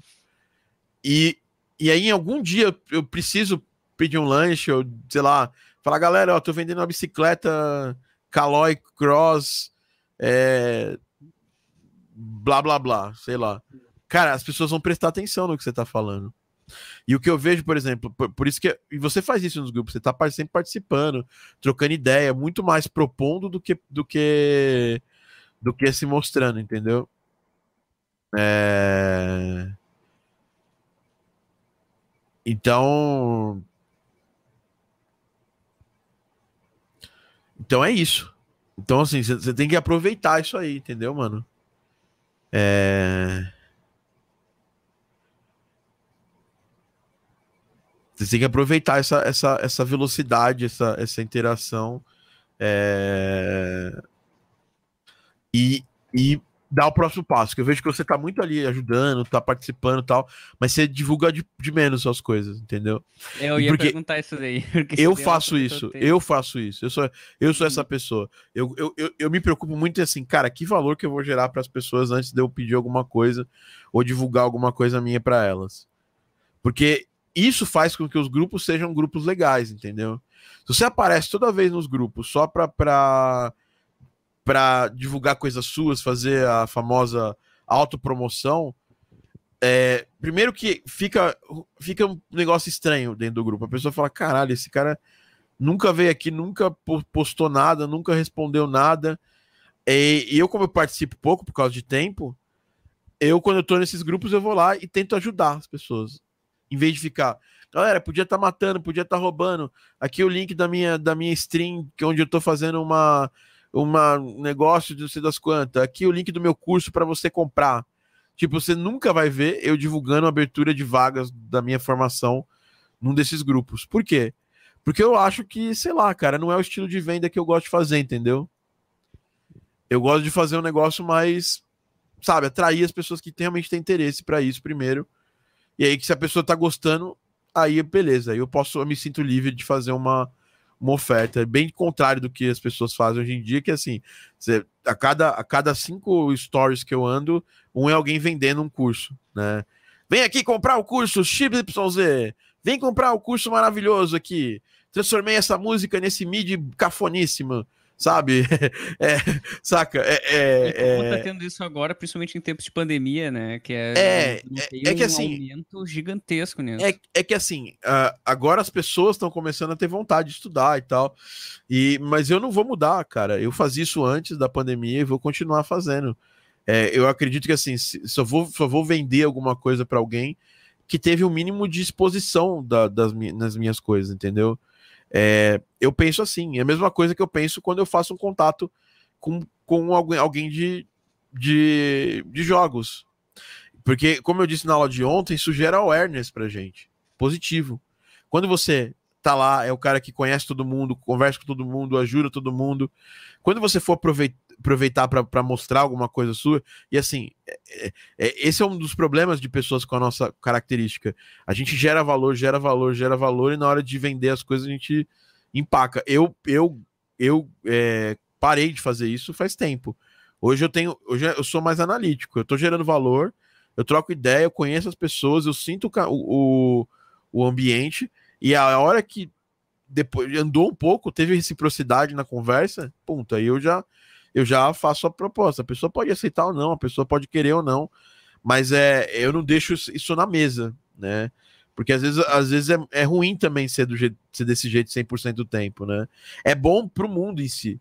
Porque se mais pessoas estivessem abertas a fazer trocas, a, a fazer conversa, a gente tá, teria um mundo mais legal, assim, em termos de que. Em termos da democratização das coisas no geral. A gente reclama sim, dos, sim. dos devs, fala, ah, dev não tem nada de áudio, dev não sabe nada de áudio. Cara, quanto tempo a gente, a gente, a gente investiu estando num grupo de devs e, sei lá, explicando para os devs isso aí. Eu, eu faço parte de, um, de, uma mentoria de produção de jogos, porque eu também produzo jogos, né? Tô produzindo agora meu primeiro jogo mais. Assim, o Garden Pulse e o Rocket Fist e o Space Cats são jogos que eu também atuei na produção, mas numa parcela menor. Nesse aqui eu tô 50% atuando na produção, é, que é um jogo novo, que é o, é o Tio Hop, é o Beating Quest Tio Hop. É, inclusive encontrei o meu, reencontrei esse amigo para fazer esse jogo lá naquele grupo lá. É, que é um cara que eu conhecia há muitos anos já, mas aí a gente se reencontrou nesse grupo. E aí, é, eu, eu faço parte de um grupo de, de pessoas que estão produzindo jogos. Uhum. Raramente você vê, assim, não dá para ver que é um grupo, é um grupo fechado, mas é, eu vou lá raramente para cagar uma regra de áudio lá. Sim. Eu vou lá para ajudar, sabe? Tipo, às vezes uhum. a pessoa fala assim: Ó, oh, esse aqui é meu trailer. Aí eles já me marcam. Thiago, o que você achou do, do áudio desse trailer? Aí eu vou lá e dou uma opinião. E sempre uhum. tomando cuidado de ser uma opinião para propor alguma coisa. Não. Porque tem aquele tipo de opinião que, assim, ó, é, é, é esses, esses, dias o Dev postou esse vídeo, né? Cinco motivos para pegar, para fazer áudio pro seu jogo. Aí as pessoas aproveitam o vídeo para dar uma cagadinha de regra e, e fazer autopromoção. Entendeu? Ai, não, porque isso, isso e aquilo era melhor não, assim desse jeito. Não, então, é, às vezes, em vez de, de contribuir pro assunto, a pessoa aproveita espaço uhum. para fazer a autopromoção, né? E isso não pega legal, assim. Pega, isso pode ser, pode funcionar, mas funciona para uma pessoa e as outras pessoas que viram geram um negócio meio negativo. Uhum, uhum. Então, Casimiro, se eu fosse você, eu mostraria mais as coisas que você tem, né? Uhum. Você deve ter um montão de coisa polida, bacana para mostrar, e eu nunca vi, eu quero ver. É, mais isso. Twitter, Instagram e nos grupos também. Porque os grupos que você participa bastante, você tem pontos, sabe? Você acumulou os pontos de. os, os, pontos de, de karma positivo para poder mostrar as coisas que você fez, entendeu? Porque você vai ver que a resposta vai ser muito legal, porque como você é o conhecido da galera, como você tá ali sempre ajudando, trocando ideia, é, estimulando o seu karma positivo nos, nos grupos, Se você divulga nesses grupos, as pessoas vão aceitar muito bem, vão, vão dar feedback, vão acessar. É isso que eu vejo, cara, de você. E, e cara, Hunting tem que pegar um jogo agora para você fazer. É, para você Steam. fazer. É, cara, sabe, sabe? Tipo assim, Uhum. é cortar aquela, aquela primeira. Assim, eu, eu, eu julgo isso. Infelizmente, eu julgo. Porque a gente Sim, é sim. julgado por isso. Imagina, se a pessoa fala assim, eu tenho 72 anos de, de, produ de produção de jogos e blá blá blá e blá blá blá e tal. Aí você vê o cara tem um jogo nas plataformas. Uhum, uhum. Aí você fala, cara, algum problema tem essa porra, velho. Então, é, eu, por exemplo, cara, eu já tô indo para. Acho que o, o jogo número 20 na, na, na- no Nintendo Switch. Uhum, uhum. Porque tem os jogos Ah, da agora- Minimall. Agora vai entrar o bem feito, vai entrar no Switch, é verdade. Vai entrar em Boa. Switch e PS4, eu acho. Então, já larga na Steam também. Aí vocês, você já quebra essa, sabe? Porque Uhum. uma vez que você fez isso, você tem que fazer isso repetidas vezes. Sim, Porque isso sim. demonstra que você tem, pá, você tem andamento na plataforma. Isso antigamente era uma, era entre aspas, era uma, era um handicap de qualidade. Hoje não é mais tanto porque as plataformas estão bem mais abertas. Uhum. Mas mesmo assim, é, cara, como é que eu vou julgar se esse cara tem experiência ou não? Por isso, né? Se você fala, pô, es- a gente tem Gravity Heroes, a gente tem, cara, tem uma série de jogos que a gente trabalhou e que estão nas plataformas. Sim. É, é, sei lá, eu, não consigo nem listar para você agora. Eu teria que Uhum. pegar aqui e fazer e, e entrar na plataforma em cada empresa e verificar. Tem os jogos da Minimox, tem lá essas- mais sete jogos, oito jogos que já estão em Switch, PS4, Xbox. Então, isso é legal, porque você fala assim, pô, esse cara não tá de brincadeira nesse mundo, sabe? E eu sei que você não tá de brincadeira, só falta agora você, você dar esse próximo passo, que é um próximo passo difícil para todo, todo, todo mundo que tá começando. Até para os devs, entendeu? É, Uhum. mas eu vejo que é mais um bloqueio quase que mental do que às vezes a qualidade e tudo mais. Sim, sim. é, Bom. isso é. É... ah, você é, tá, tá com alguma dúvida? Posso te ajudar mais em alguma coisa? Olha, eu acho que, nossa, mu- muito elucidativo, porque e deu essa é, justamente desse essa faísca para sair fazendo isso assim, essa um pouquinho de segurança também, né, com, com tudo isso que tu comentou e falou agora e tudo mais, então É, é, assim, eu nem vou analisar, tra- é, eu nem vou analisar trabalho seu porque eu já escutei e, e tem Uhum. qualidade, né? Tem, tem pontos, obviamente, como Ah, todo obrigado. trabalho de todo mundo sempre tem ponto a melhorar. Eu, todo mundo tem ponto a melhorar. Quem não tem ponto a melhorar é porque não, não sei lá, não, acabou, morreu. não é É. É, exatamente. Mas eu acho que o seu principal problema é esse. Uhum, falando uhum. de alguém que te, te conhece um pouquinho mais, assim. Beleza? Espero Sim, ter sim. ajudado, cara. Pô, muito, E- muito obrigado aí. E, e brigadão, cara. Brigadão por ter vindo aí, vi- visto aí. Você tá, acho que já, já viu os nossos outros cursos Uhum. abertos e tal. Muito legal você ter você com a gente aí, cara. Brigadão. E vamos que vamos, maninho. Pô, fico feliz, cara. Valeu, Casemiro. Todo mundo mandando Valeu. energias positivas pra ele. Bora lá. Tchau, tchau. Tchau, tchau. Agora vamos falar com ele, cabeludo, pianista, clássico, E aí, Thiago? Game Audios, Game Audio. Hoje, hoje agora é a hora do Game Audios, né? É, esse a gente abriu para dois Game Audios, mas não é comum. A gente normalmente só faz com Game Audio mesmo. Rodrigo Boechat, boa tarde, bom dia, boa noite, né? Boa tarde. E aí, Thiago? Diretamente de BH, Sim, BH. BH sitiada, né? Nossa, total. BH sitiada, né? Brasil sitiado, estamos aqui. Assim, Força aí, BH não galera. tá, não tá tão sitiada, não. Assim, só na- na prática não tá, né?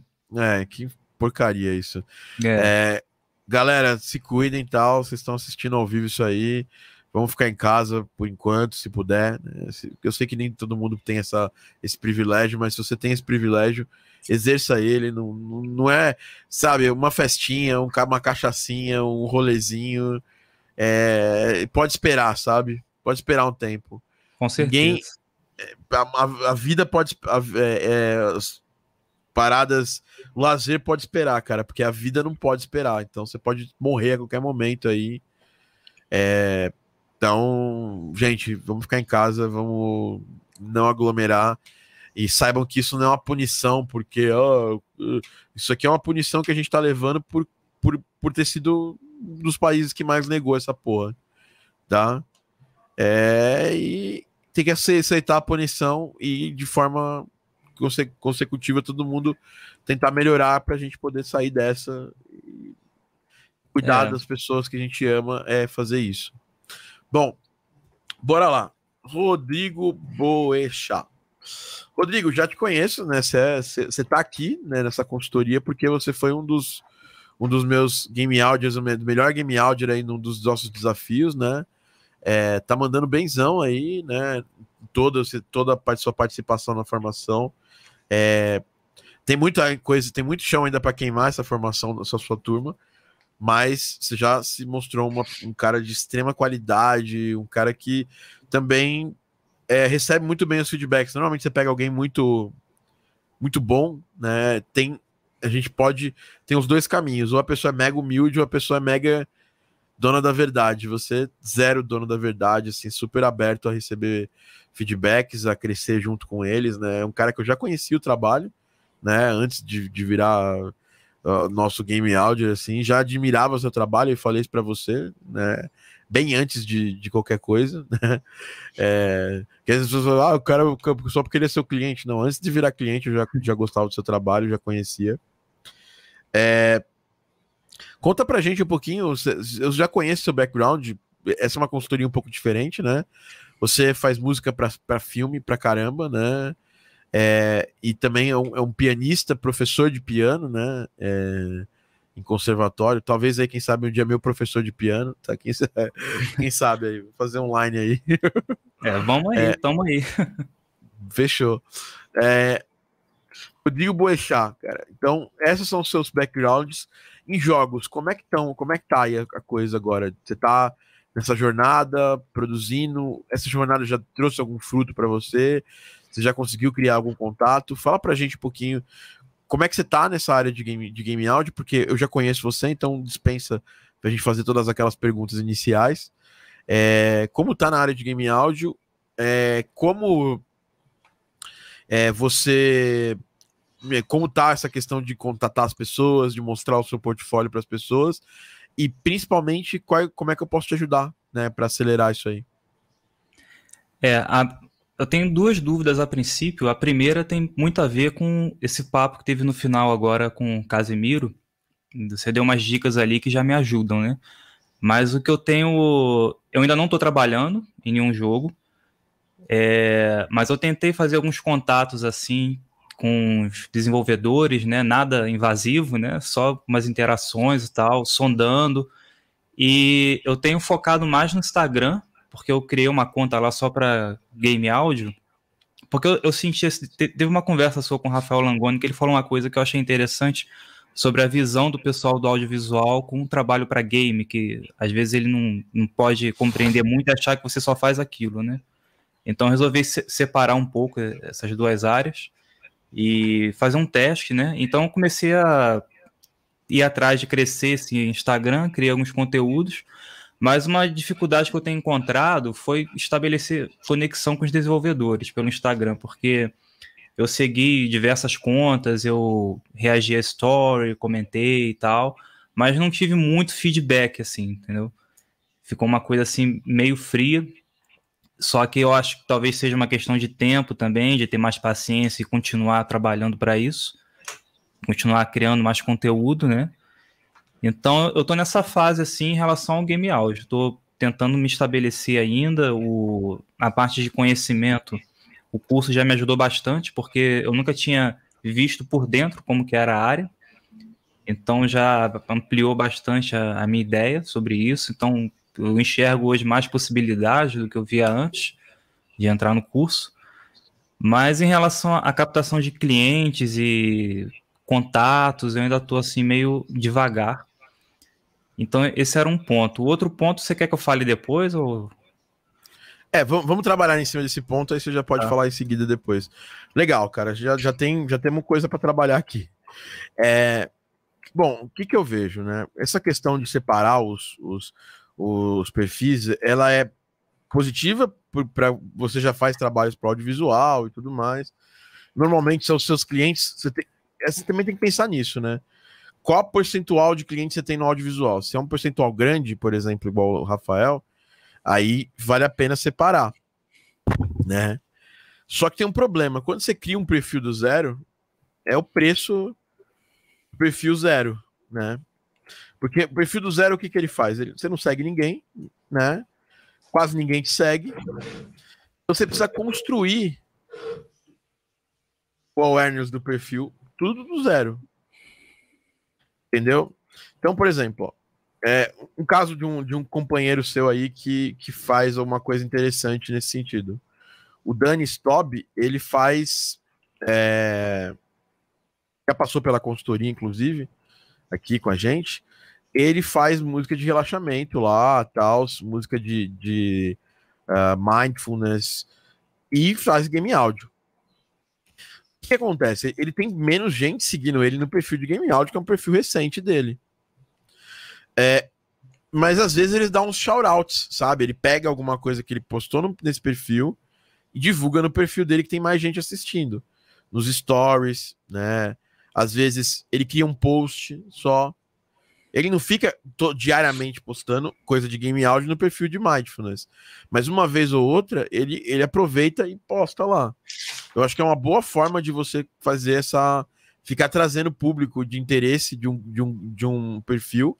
Porque eu aposto, cara, que muita gente. E eu não lembro de ter visto, eu te sigo também no seu perfil pessoal, né? No seu perfil que você usa para. Pra... O principal, né? É, no perfil principal. E eu vi pouco shout-out do seu perfil de game áudio, entende? Então, se eu vi pouco, é porque você fez pouco mesmo, entendeu? É, então, sempre você tem que. É um trabalho de construção. Então, você tem que sempre fazer o cross, sempre tentar trazer gente de um de um para o outro. Uhum. Porque ali você vai poder trabalhar mais, vai poder mostrar mais, não tem problema.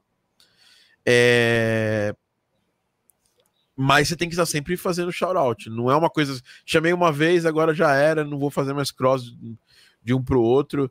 É, o problema é, sei lá, o problema que pode acontecer no, no caso é se alguém entra lá e vê muito mais game áudio do que outras coisas. Alguém do audiovisual, um diretor de filme. Como você vai fazer isso poucas vezes, ou vai fazer muitas vezes nos stories, os stories eles morrem, então não tem esse negócio de ter medo de divulgar as coisas no stories. Então você divulga lá, ó, fiz esta coisa.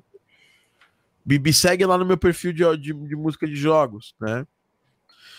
É, umas coisas que eu, que eu, sinto que você podia fazer para construir seu awareness baseado no que eu te conheço. Os remixes, né?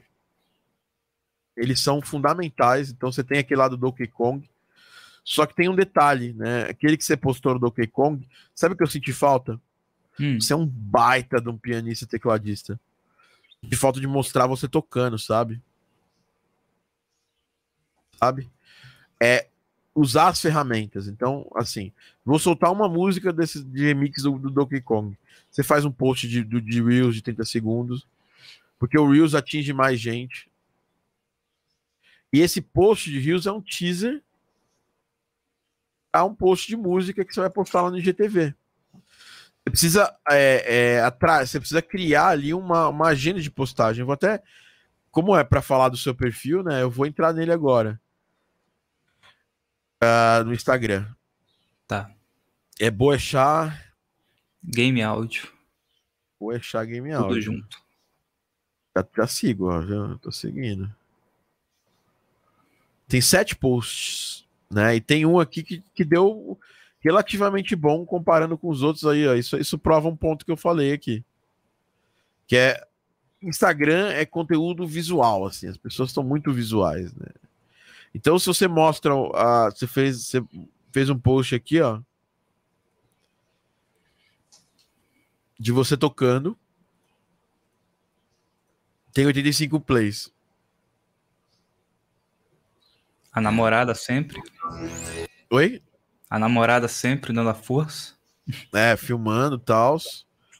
Isso pode, pode crer que isso acontece aqui também bastante. É, tem, tem, mas ó, tem a galera da turma mesmo que veio comentar, o, o Roberto, que é um cara fantástico, tá sempre, vocês estão sempre se auto-suportando, eu acho muito legal isso aí, porque isso ajuda demais. O Duda nem se fala também, ó, o Ru. Cara, o Ru é um cara foda, o, o Brunão também. Então, é, esse tipo de, de coisa aqui, ó, se você fizesse mais disso, daria bom. Você tem 224 pessoas te seguindo, né? É, daria, daria bom você fazer mais disso. E aqui só tem GTV e não tem Reels. Você tem que começar a investir no Reels, sabe? Cria uma melodia. Essa melodia, você imagina para qual jogo? Toca lá pra caralho, você toca muito, toca piano, saca? É um, é um profissional que tem muita coisa para entregar. E eu não sinto isso, isso se, se, se é, eu não sinto isso, isso rolando aqui nessa rede específica aqui. Tá? É, e precisa botar para jogo isso aí, tá, Rodrigo? Você precisa botar essa parada para jogo. E aí isso vai gerar mais awareness, porque você já tem um trabalho bom, sabe? Muito bom.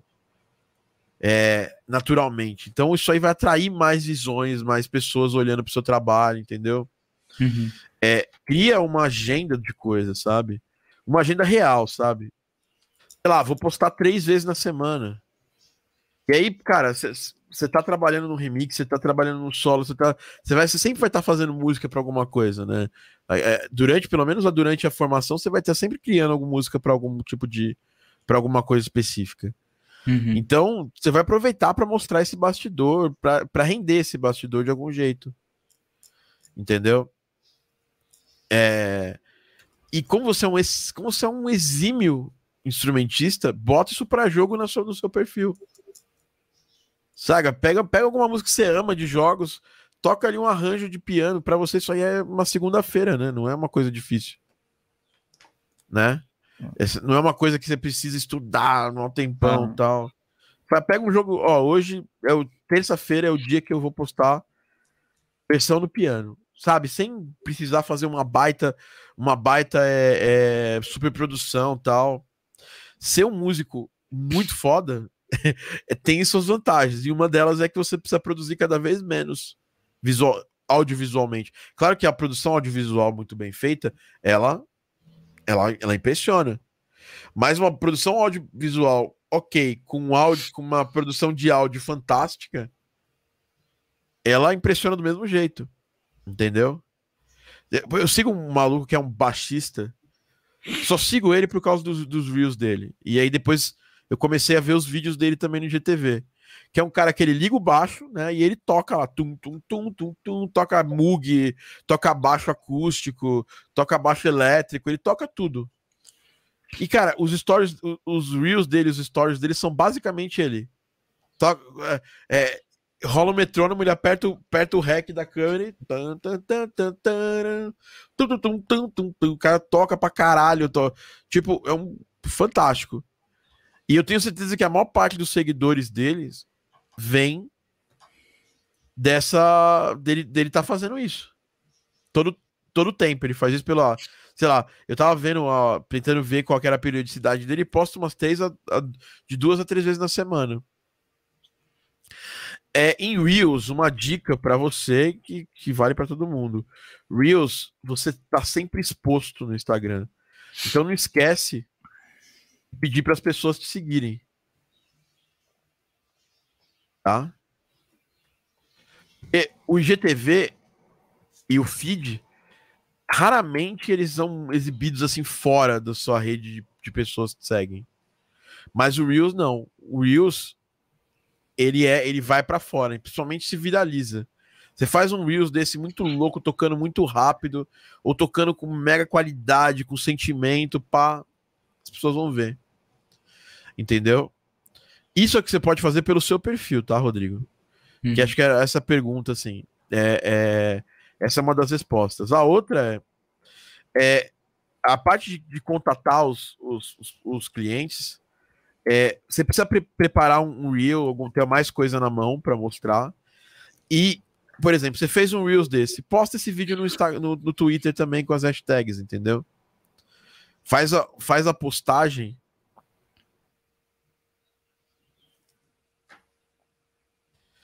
É o que chama de cross, cross platform, né? Você posta no, no, no Reels do, do, do Instagram. Aí você posta no Twitter. Aí você posta no LinkedIn, por exemplo, se for o caso. O LinkedIn é mais legal mostrar trabalho já pronto, tá? Uhum. Ó, profissionais, você deve ter uma porrada disso também. Enfim, é, é isso que eu faria no seu caso, olhando o seu perfil ali, é aquela questão de estar mais em movimento. Eu sinto pouco movimento. E eu sinto que esse pouco movimento, talvez porque você, sei lá, tá imaginando o que postar. Enquanto você não estiver fazendo, você faz, você faz a dosagem, posta dois, dois trabalhos originais de música que você fez, faz um arranjo de piano, porque aí você também como é, continua lançando. Lembra aqueles códigos grátis que a gente deu para vocês lançarem coisas nas, nas, mídias de streaming. Saca? Um, um, artista igual você não pode estar parado assim, sabe? De lançar coisa. Sabe? Cria ali, ó, faz. E, e qual, qual a, a, a o, o, ciclo de vida, a gente vai falar depois disso numa aula mais para frente, da, lá da formação. O ciclo de vida de um lançamento de, de, de single em streaming. É. Você faz um post de coming soon, né? Ou em breve, e um trecho da música. Aí você faz, você fa, aí você cria lá, você sobe a música, faz um post de pré-save quando saiu a música, você posta, posta um trechão dela.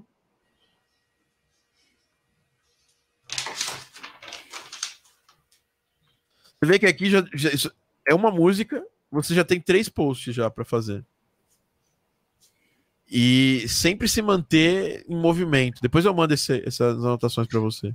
Ah, valeu. Tô aqui com papel. Tá? É, é. Depois eu mando essas anotações para você. Eu peço pro pessoal mandar para você. Então, assim, é sempre estar tá em movimento, sabe? Um cara igual você, com a sua qualidade. Eu me cobro muito disso, assim, cara. Eu lanço muito menos do que eu deveria. E, e, e tá errado isso aí. Entendeu? Ó, o, o Felipe falando aqui, ó. Meus vídeos do GTV estavam batendo 100 e poucos, poucas views. No Reels já passou de 700, ó. É isso. Legal. É saber usar as ferramentas onde elas te expõem mais para mais pessoas novas. Então, é, tem que ter essa, tem que ter isso. Você tem que sentar, bolar uma estratégia, sabe? E eu, se eu fosse pensar numa estratégia para você, eu faria eu, eu, eu, faria, eu faria três, três pilares aqui na minha estratégia: o instrumentista, o compositor. Se você quer fazer alguma coisa de audio design, o audio designer. Ou se você não for, não for, não for querer pegar o design, quer focar só na composição, você faz artista. Plataformas de streaming e tudo mais você criar, criar conteúdo desses três, com essas três, desses três pilares, primeiro, você vai ter muito conteúdo para criar, porque você é um excelente instrumentista, né? Pianista foda. Vi aí outro dia aí no seu, no seu outro Instagram você tocando, porra, uma vergonha, né, cara? Eu sinto vergonha. Eu nunca mais toco na sua frente. Ah, que isso. Compositor, você é, um, você é um compositor excelente, você tem algumas obras já compostas, bota para jogo essas obras, né? Você fez, não é porque você fez um stories aqui mostrando o Led Rider que você não pode fazer um mostrando cada música do Led Rider, entendeu? E, e o artista é, cara, sei lá, faz remix, é, stream, você pode ser, pode ser stream, você pode jogar remix, você pode fazer música original, né? Com uma pegada mais artística, então que for mais voltado para games, assim, tiver mais chiptune, essas coisas, tiver mais uma pegada de jogos, você lança, você, você, você divulga no seu perfil de game áudio. E toda vez que você for soltar um álbum novo, você solta em todas as suas plataformas. Tá. Que aí você começa a ter um público de, de ouvintes, entendeu? Uhum. Que aí você trabalha nessas três vertentes, né? E aí, falando de money, né? Dinheiro possivelmente que você pode deixar largando na mesa. Você tem, você deve ter alguma coisa aí se encaixa em plataforma de, de sync. Vato, saca? Pega essas músicas aí, Led Rider que você fez, cara, dá um tapa nelas, mix tal, e bota para vender, mano. Saca? Você acha que a loja da Unity é uma boa? A loja da Unity é uma boa só quando você tem muito material e quando você faz um trabalho de fidelização daquela galera. Então você vai, por exemplo, se eu fosse fazer hoje, Thiago, por que, que eu não faço coisa da Unity? Porque eu teria que fazer uma estratégia para poder fazer certo. Que é o quê? Eu ia lançar muita coisa grátis no começo. E aí, quando eu tivesse um público de pessoas que já baixou, que já comentou, aí eu já, pá, lançava a braba. Aí eu ia continuar lançando coisas grátis. Eu ia lançar coisa grátis junto com a coisa paga. Mas no começo você precisa criar. Você não é ninguém na plataforma. E é uma plataforma que ela é craudiada de gente. Entendeu? Tipo, tem, tem. Os caras vendem por 20 dólares um pacote com 50 músicas. Né, eu já vi. Então, assim, é muito mais fácil você ganhar grana na plataforma de, de, de sync, né?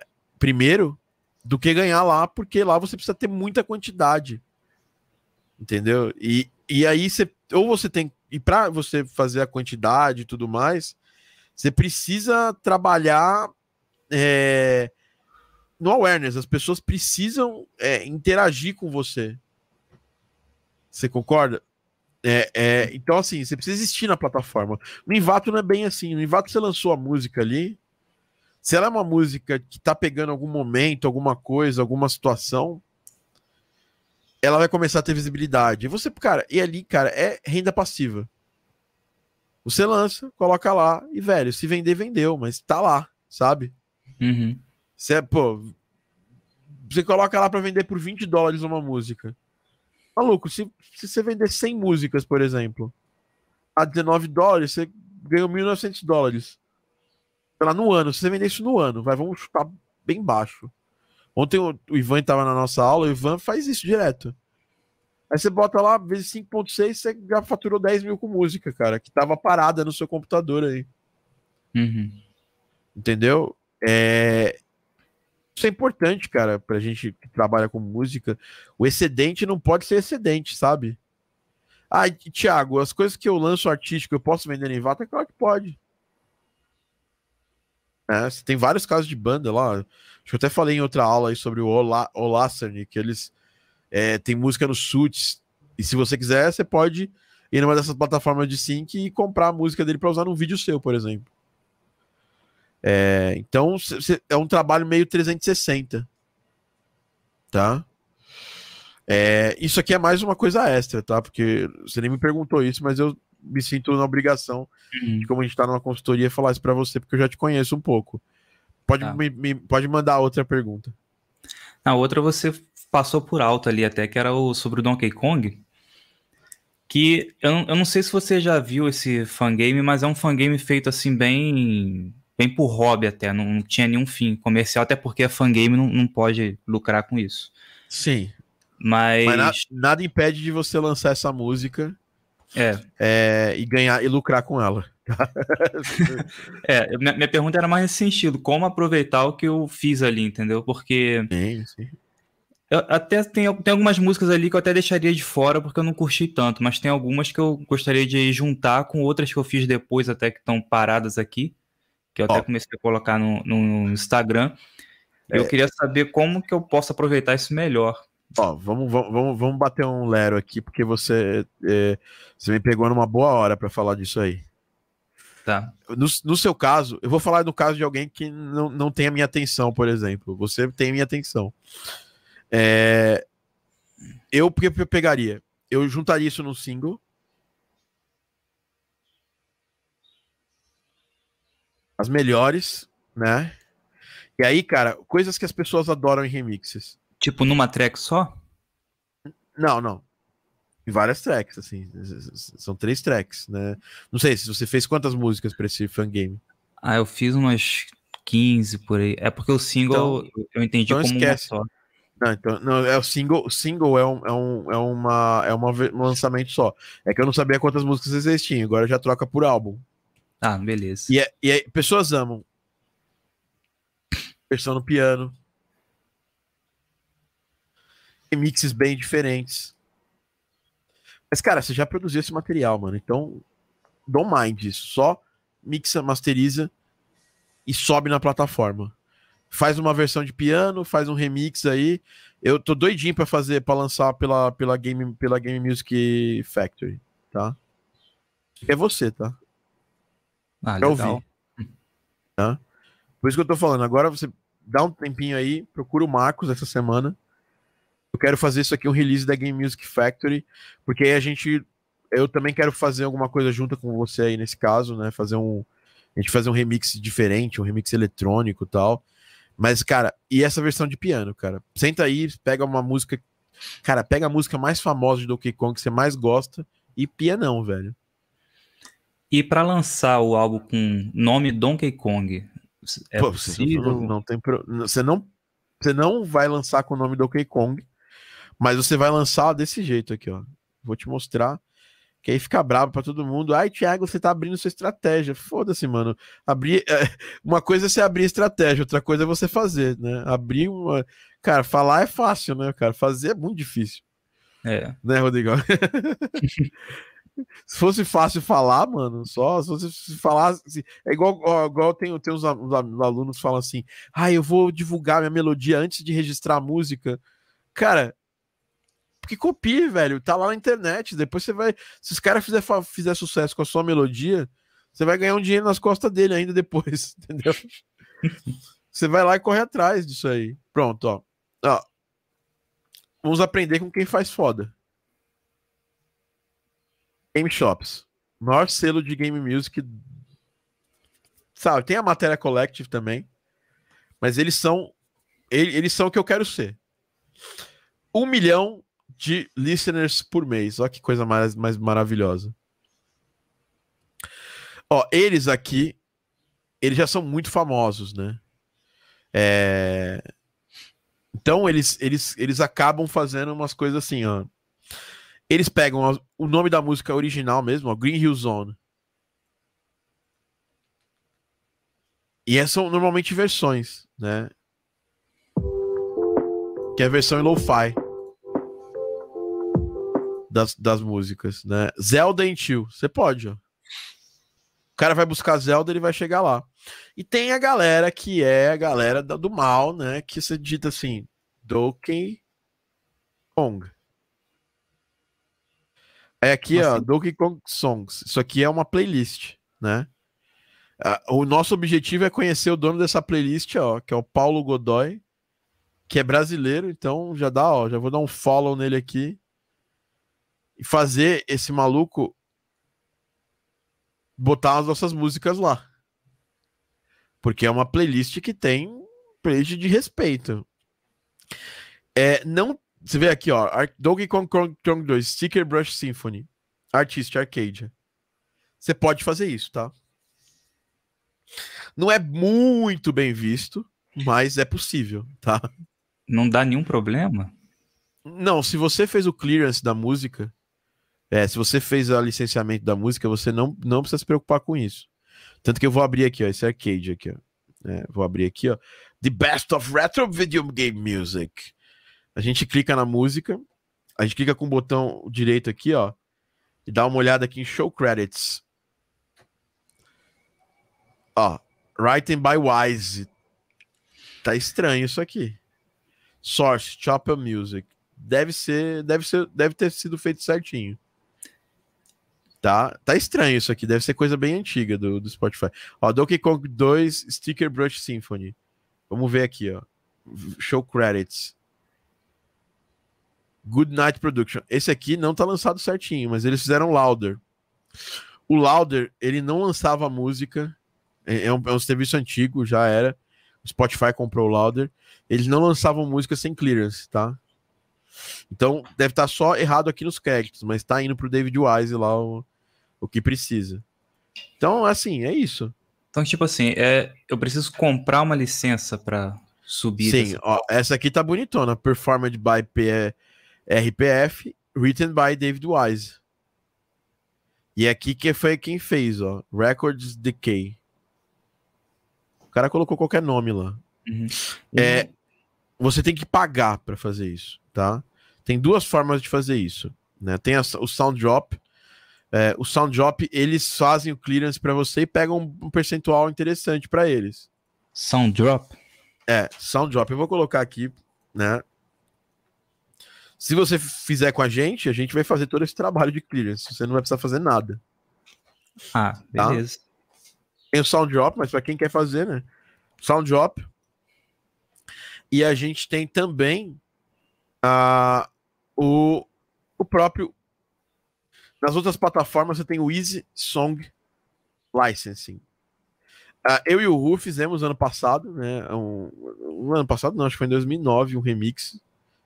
É, um remix de Future Bass da, da música do Mario Maker aqui, ó. Eu, eu, deveria ter, eu deveria ter sido mais maldoso. é, ter feito de um jeito diferente. Ah, Mario Maker tem, eu fiz, esse, fiz desse jeito mesmo, tá certo que eu fiz. Ah, ela tá com. Ela tá batendo agora, já, já passou, tá com 4.848 plays.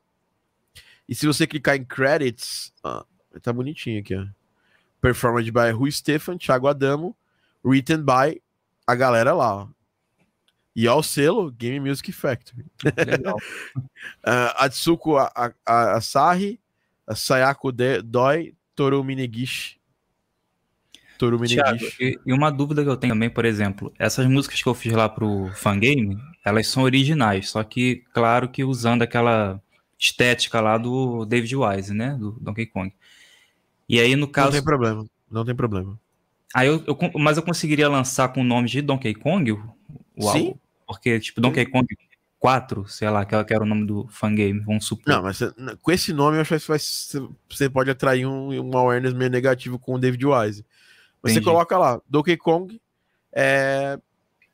Donkey Kong, tem- ter- a gente vai ter que pensar no nome legal, não, vai ter que pensar é- numa arte. Se, se a gente for lançar junto, a gente não vai lançar com, com uma arte zoada, a gente vai contratar um artista para fazer a capa.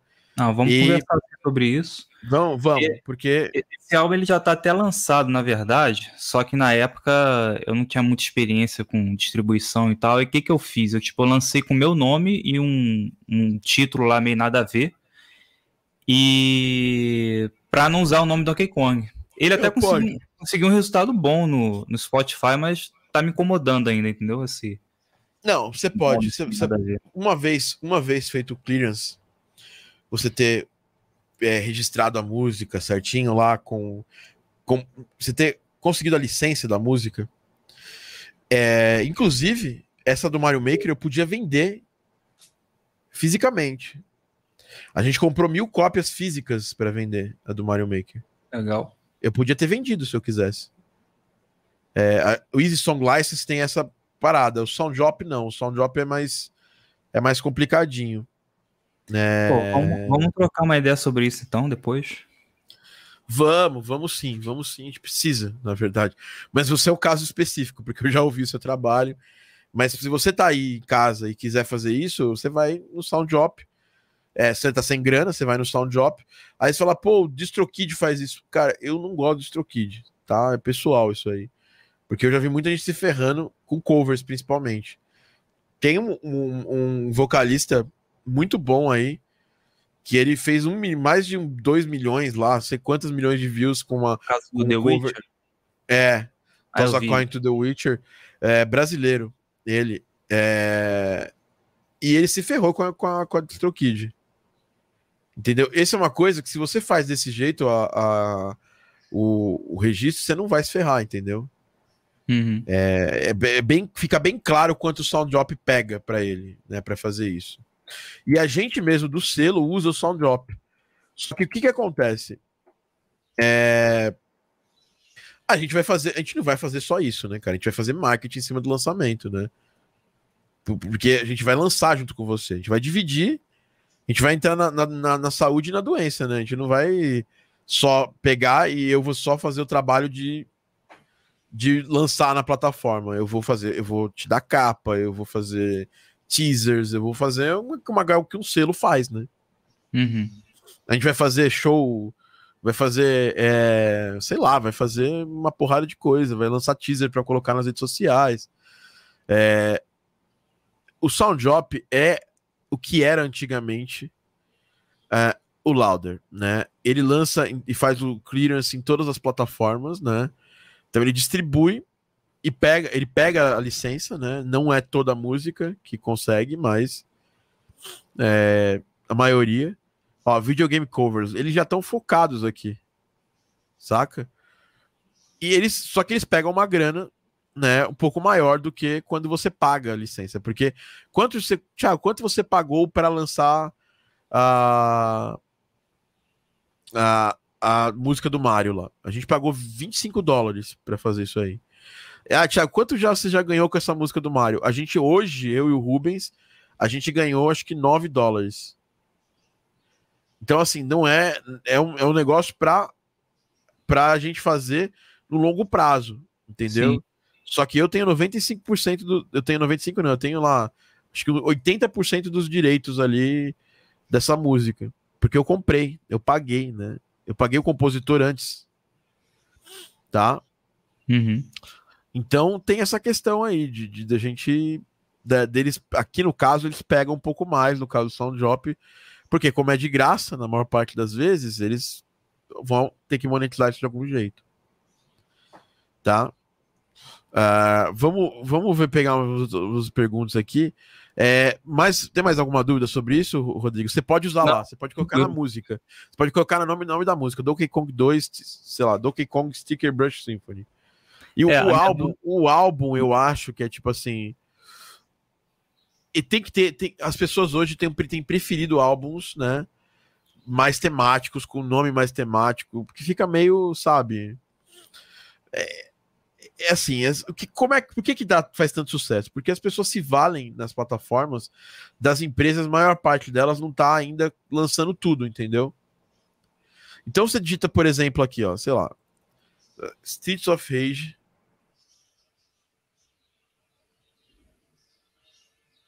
dois. Ó, agora tá aqui, tá lançado. O Yuzo Koshiro lançou. Mas antigamente, mano, era era a farra do, do, do boi, entendeu? Todo, tinha aqui uma porrada de lançamento que não era dele. Agora tá aqui, cara. O bichão já tá ganhando dinheiro aqui, ó. 56 mil. É. Essa aqui, ó, tá com 133 mil plays, entendeu? É, e aqui mais música do Yuzo, da massa, né? Tem até esse of Rage 3 agora. Ele lançou tudo, né? Porque ele fez, ele fez lançamento pela Data Discs, que é a mesma gravadora que lança as coisas. É, que lança vinil dessas trilhas. Então eles, fech... eles devem ter fechado um dia um dia com o Yuzo para fazer digital também. Mas você vê, por exemplo, Final Fantasy. A última trilha do Final Fantasy não tá, não, não tá disponível no Spotify. Então a galera ganha muito trazendo os covers. É, às vezes é mais lento, porque a venda. Isso tem, tem um porquê, tá? Não é.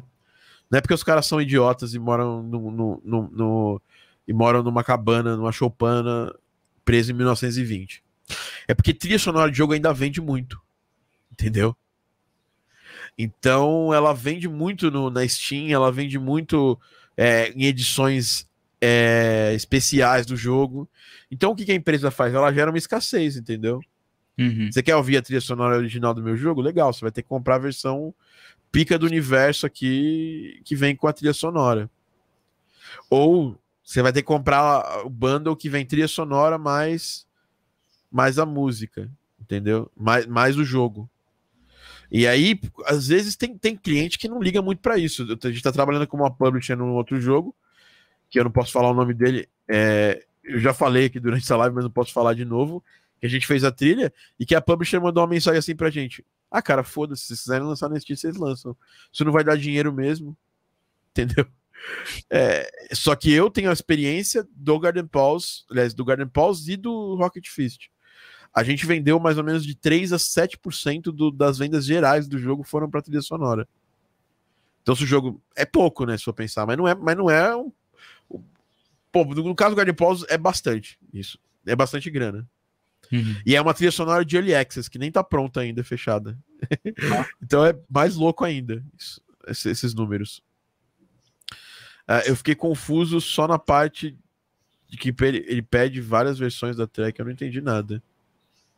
Uh, pronto, o pessoal tá aqui numa desculpa, numa, numa discussão sobre o Invato. Pergunta: nessa plataforma Invato, devo colocar a, a venda músicas com RCRX necessariamente? Sempre bom, né, quando você vai jogar essa música profissionalmente no mundo, sei lá, no seu, na sua, na, na sua associação em geral, SRC, tá? Nesse caso, sim. Pô, não, não é se tô criando uma melodia. Aí você vai fazer a RCC da música, da melodia. Isso aí é besteira. Agora você vai lançar a música ali, você vai vender essa música. Então, já que você vai, provavelmente, você vai também colocar nas plataformas de streaming, é, é, você já gera o SRC e não tem problema nenhum, tá? O, o, o Robson veio provavelmente se o Steel Hop vingar, vou jogar uns lá. Isso aí. É, o segredo é saber colocar as tags certas pra galera achar. É isso. É, é... Ainda tô meio perdido na Invato. É, eu acho que tem as tags na Invato, faz muita diferença. Quero ver se eu chamo o Ivan um dia pra gente falar só disso. Tá? Porque eu mesmo nunca vendi coisa na Invato, então eu não tenho grande conhecimento assim. É, conhecimento dos meus amigos. É, eu fiquei confuso, só confuso com a parte que ele pede várias versões da track. Sim, é para ele poder exibir nas, nos, na, na, plataforma, tá? Uma dúvida, posso colocar as músicas Nevato nos streamings também? Pode, não tem nenhuma regra que te impede de fazer isso. É, pode sim, tá bom? Tanto que tem uma porrada de música aí nos streamings que estão no Envato. Uma porrada mesmo. Tá? Mas às vezes a pessoa quer mantê-la no Envato porque daí do stream a pessoa consegue copiar a música. Só que uma vez que você é, registra essa música ali, você pode. Se é uma música criada com, essa, com esse objetivo de ser uma música de sync, você bota, bota quente no YouTube também. Aí o cara vai tentar usar sua música lá no YouTube sem ter um registro, né? Sem ter uma, uma, uma permissão. Aí você pega a monetização do vídeo para você tá? Vou colocar tudo meu no Envato, então. Fala, Rodrigo Faleiros. Boechat, mais alguma pergunta, mano? Não, tranquilo. E eu acho que, assim, independente da gente fazer esse rolê juntos, que é uma coisa que a gente quer fazer agora até abril, só soltar esses primeiros releases aí, eu quero que você já pense nas suas próximas músicas, nos seus próximos é, remixes, nos seus próximos arranjos, naquelas três, trabalhando sempre naquelas três é, naquelas, naqueles três pilares lá. Que você, é, como você é bom em, tu, em tudo aquilo, você tem que botar para jogo essas coisas, entendeu? Beleza. É, porque eu vejo assim, é, as pessoas, ah, eu tô perdido no mundo, tal. Cara, você tá, como é que você tá fazendo? O que você tá divulgando no seu trabalho? O que você tá fazendo no seu trabalho? É... Às vezes as pessoas também é, pô, eu tô perdido aqui, eu não sei o que divulgar tal. Cara, você já parou para pensar a quantidade de coisa que você pode fazer? Ou que você tem na mão? E, e, eu digo que todas essas coisas que você tá fazendo aqui, você vai gastar pouco tempo. Porque você já tem algumas músicas criadas agora durante a, a, a nossa, nossa jornada. Você ainda vai fazer mais música durante a jornada. Essa é uma certeza, né? E, e se você fizer todo esse, esse, esse, esse trabalho de é, divulgou, tocou, lançou, você vai começar a ter uma, uma sequência, sabe? E aí você muda a percepção do seu trabalho. Porque quando, tipo assim, se a gente vê quem tá jogando o jogo grande, é a pessoa que lança, é a pessoa que faz as coisas, entendeu? É que tem um. Você vê que tem um, tem uma, um mínimo de estratégia ali os trabalhos dessa pessoa. Tipo, uhum. o, o Gravity Hero saiu para PC eu ainda não divulguei nada do Gravity Heroes, da trilha sonora. Por quê? Porque ele vai sair para consoles. Então eu vou criar. É, eu vou criar toda uma um, uma narrativa para aproveitar o lançamento na plataforma que vai dar mais bom, que vai ser Switch, entendeu? Então, assim, às vezes a gente, a gente decide divulgar ou não as coisas baseado muito em estratégia. Se você não parar para pensar a sua divulgação de nada, as coisas irem no jazz, assim, a chance é que elas tenham menos impacto, entendeu? Uhum. Eu acho que você precisa, como um artista. Oi, pode falar? Não, comentei que você deu uma clareada boa aqui, me deu umas ideias. É. Cara, você é um artista que tem um bastidor muito rico. Então, quem tem um bastidor rico é só organizar, estrategizar um pouco isso aí e mostrar. Porque tem muita gente que não tem um bastidor rico, sabe? Aí tem que dar uma floreada no que não tem. Você que tem um bastidor rico, cara. É... Pergunta do, do. Bem legal a sua pergunta aqui, Vitinho. Sobre Envato, vale a pena publicar Sound Effect lá ou existe uma plataforma melhor para isso? Cara, vale, publica lá também. Eu acho que na, no, no caso das, das Stories, Sound Effect é uma coisa que as pessoas precisam mais. Então a chance de você achar bons sound effects lá, de você se dar bem postando sound effects nas plataformas é boa. Só que você tem que criar um pacote, tem que ser um negócio temático, você tem que pensar muito. No Invato, eu acho que a coisa pode ser mais largada. Entendeu? Pelo que eu vi aqui no Invato, eu nunca comprei um sound effect no Invato e nunca nenhum cliente mandou para mim alguma coisa do Invato de efeitos sonoros. Que é, o Invato é o antigo Audio Jungle, né? Falar, ah, o Invato é Audio Jungle, Audio, Audio Jungle é o Invato hoje. A Invato comprou o Audio Jungle faz uns anos já, faz um ano e meio e tal. É, tem também o Premium Beat, tem umas outras plataformas aí.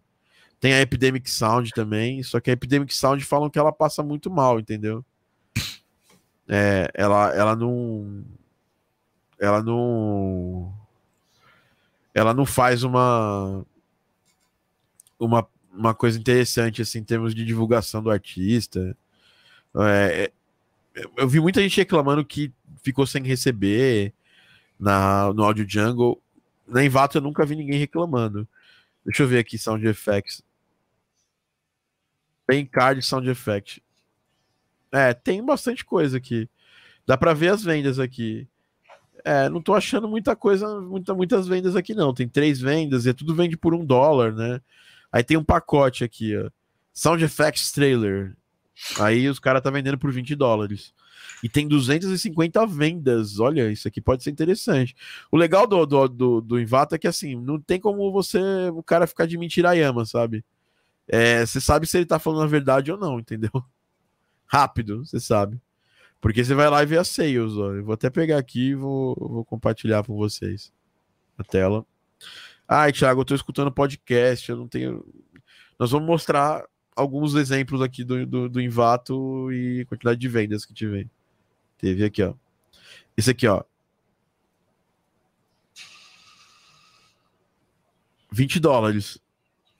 Audio Jungle.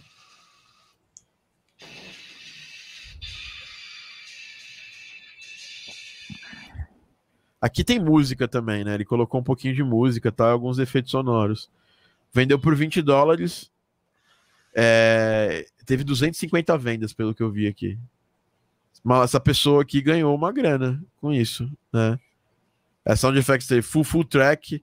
Ah, é, ah, ele ainda incluiu variações, ó. Motif, Heiser, Finale, Hit.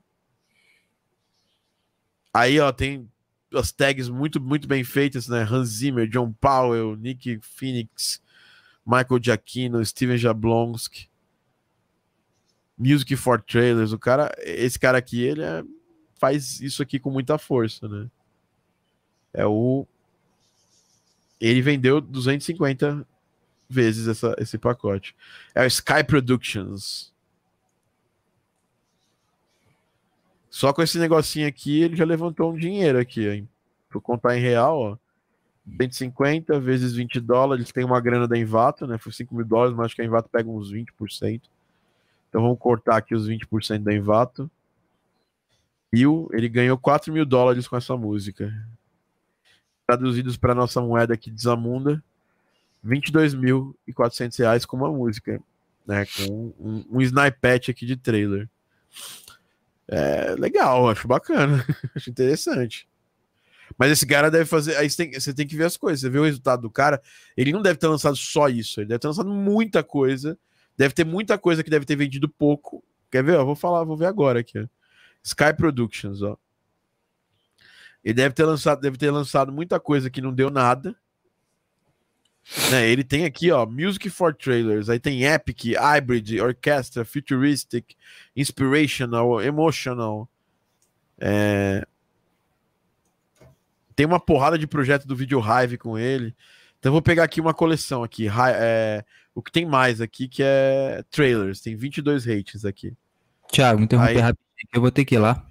Pô, beleza, Rodrigo. Rodrigo, vou aproveitar que você vai lá, a gente também vai lá, né? Porque já tá, já estamos indo, já estamos mais de duas horas aqui de podcast, um podcast chicante. Mas eu fico feliz aí de ter ajudado. É, espero ter te ajudado, cara. Ajudou É, foi útil. Então tá bom. Obrigado, tá, Rodrigão? Vamos responder umas duas, três perguntas da- galera que ficou aqui por duas horas com a gente. E vamos fechar, Rodrigão. Bom, Um bom, bom, bom final de domingo aí pra você, maninho. Você também. Até amanhã. Abraço. Tchau, tchau. Voltando, galera, aqui. Então vamos responder algumas perguntas. Se vocês tiverem perguntas aqui. Lembrando que a galera do Live, do Live Squad é uma galera que a gente está sempre fortalecendo, porque né, a gente gosta muito da galera. Né, a galera tá sempre com a gente. Então vamos lá responder perguntas de vocês. A maioria dos efeitos sonoros do, do, do, do Invata são um dólar mesmo. É isso. São de efeitos bem genéricos. É, é isso. Tem que entender a plataforma, né? Se você tá, tá entrando na plataforma, a menos que você esteja fazendo alguma coisa super nova e diferente, as coisas acontecem. Eu acho que ninguém tem perguntas, né, pessoal? Então é isso. Vamos aqui finalizar esse podcast. Foi gigante. Tivemos aqui três pessoas. Ó, hoje fizemos consultoria em dose tripla aqui. É, eu acho que todo mundo aprende com essas consultorias, né? O cara deve ser full time, todo estiloso o perfil do cara. Pois é, pois é, pois é. Flip Flip falou que DistroKid é uma bosta. eu, assim, eu, eu, eu nunca tive problema porque eu só lancei acho que uma coisa lá e faz muitos anos. Mas eu conheço uma porrada de gente que tem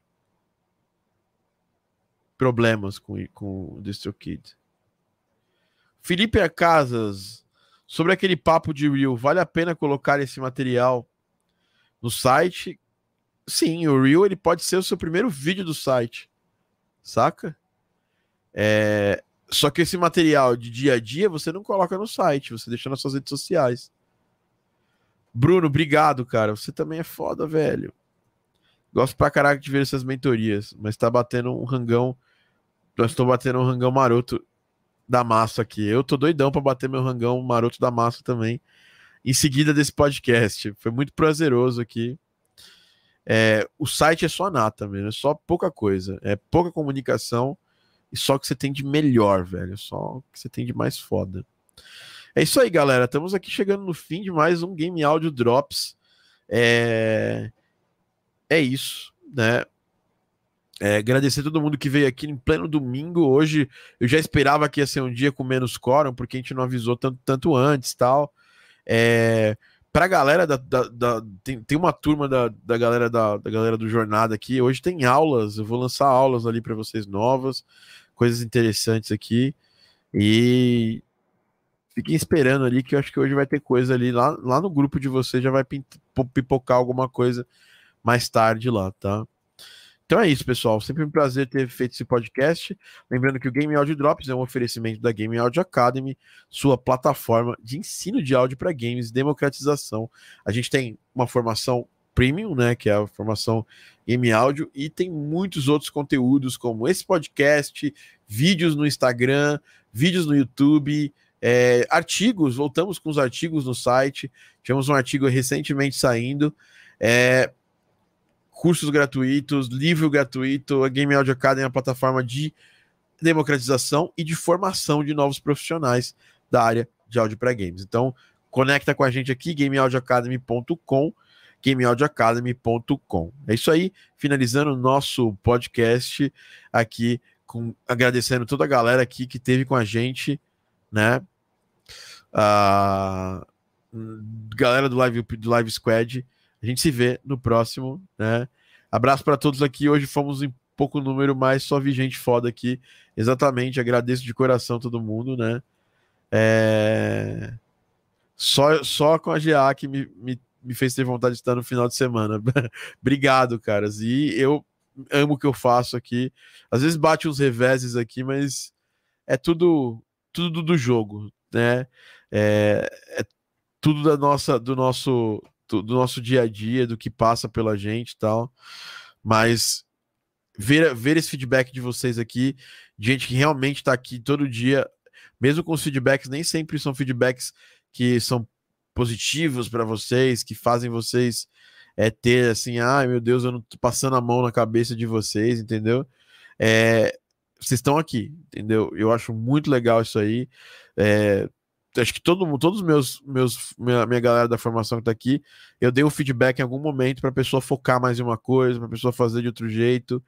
É, o o Robson mesmo, a gente dá feedback, a gente pega no pé dele direto e ele mostra muita maturidade tá aqui. Essa maturidade é bem importante porque é, é, é do processo de ensino, né? Não sei. É, quando, por exemplo, eu peço, pô, galera, é, é, paciência, porque eu sei o que eu vou passar lá na frente, eu vou trazer lá na frente. É, e eu, eu confio muito nesse, nesse método, ele já formou muita gente, não vai ser agora que ele não vai formar muita gente, tá bom? Então é isso. Eu vou finalizando esse podcast. A gente se vê no próximo e um abraço.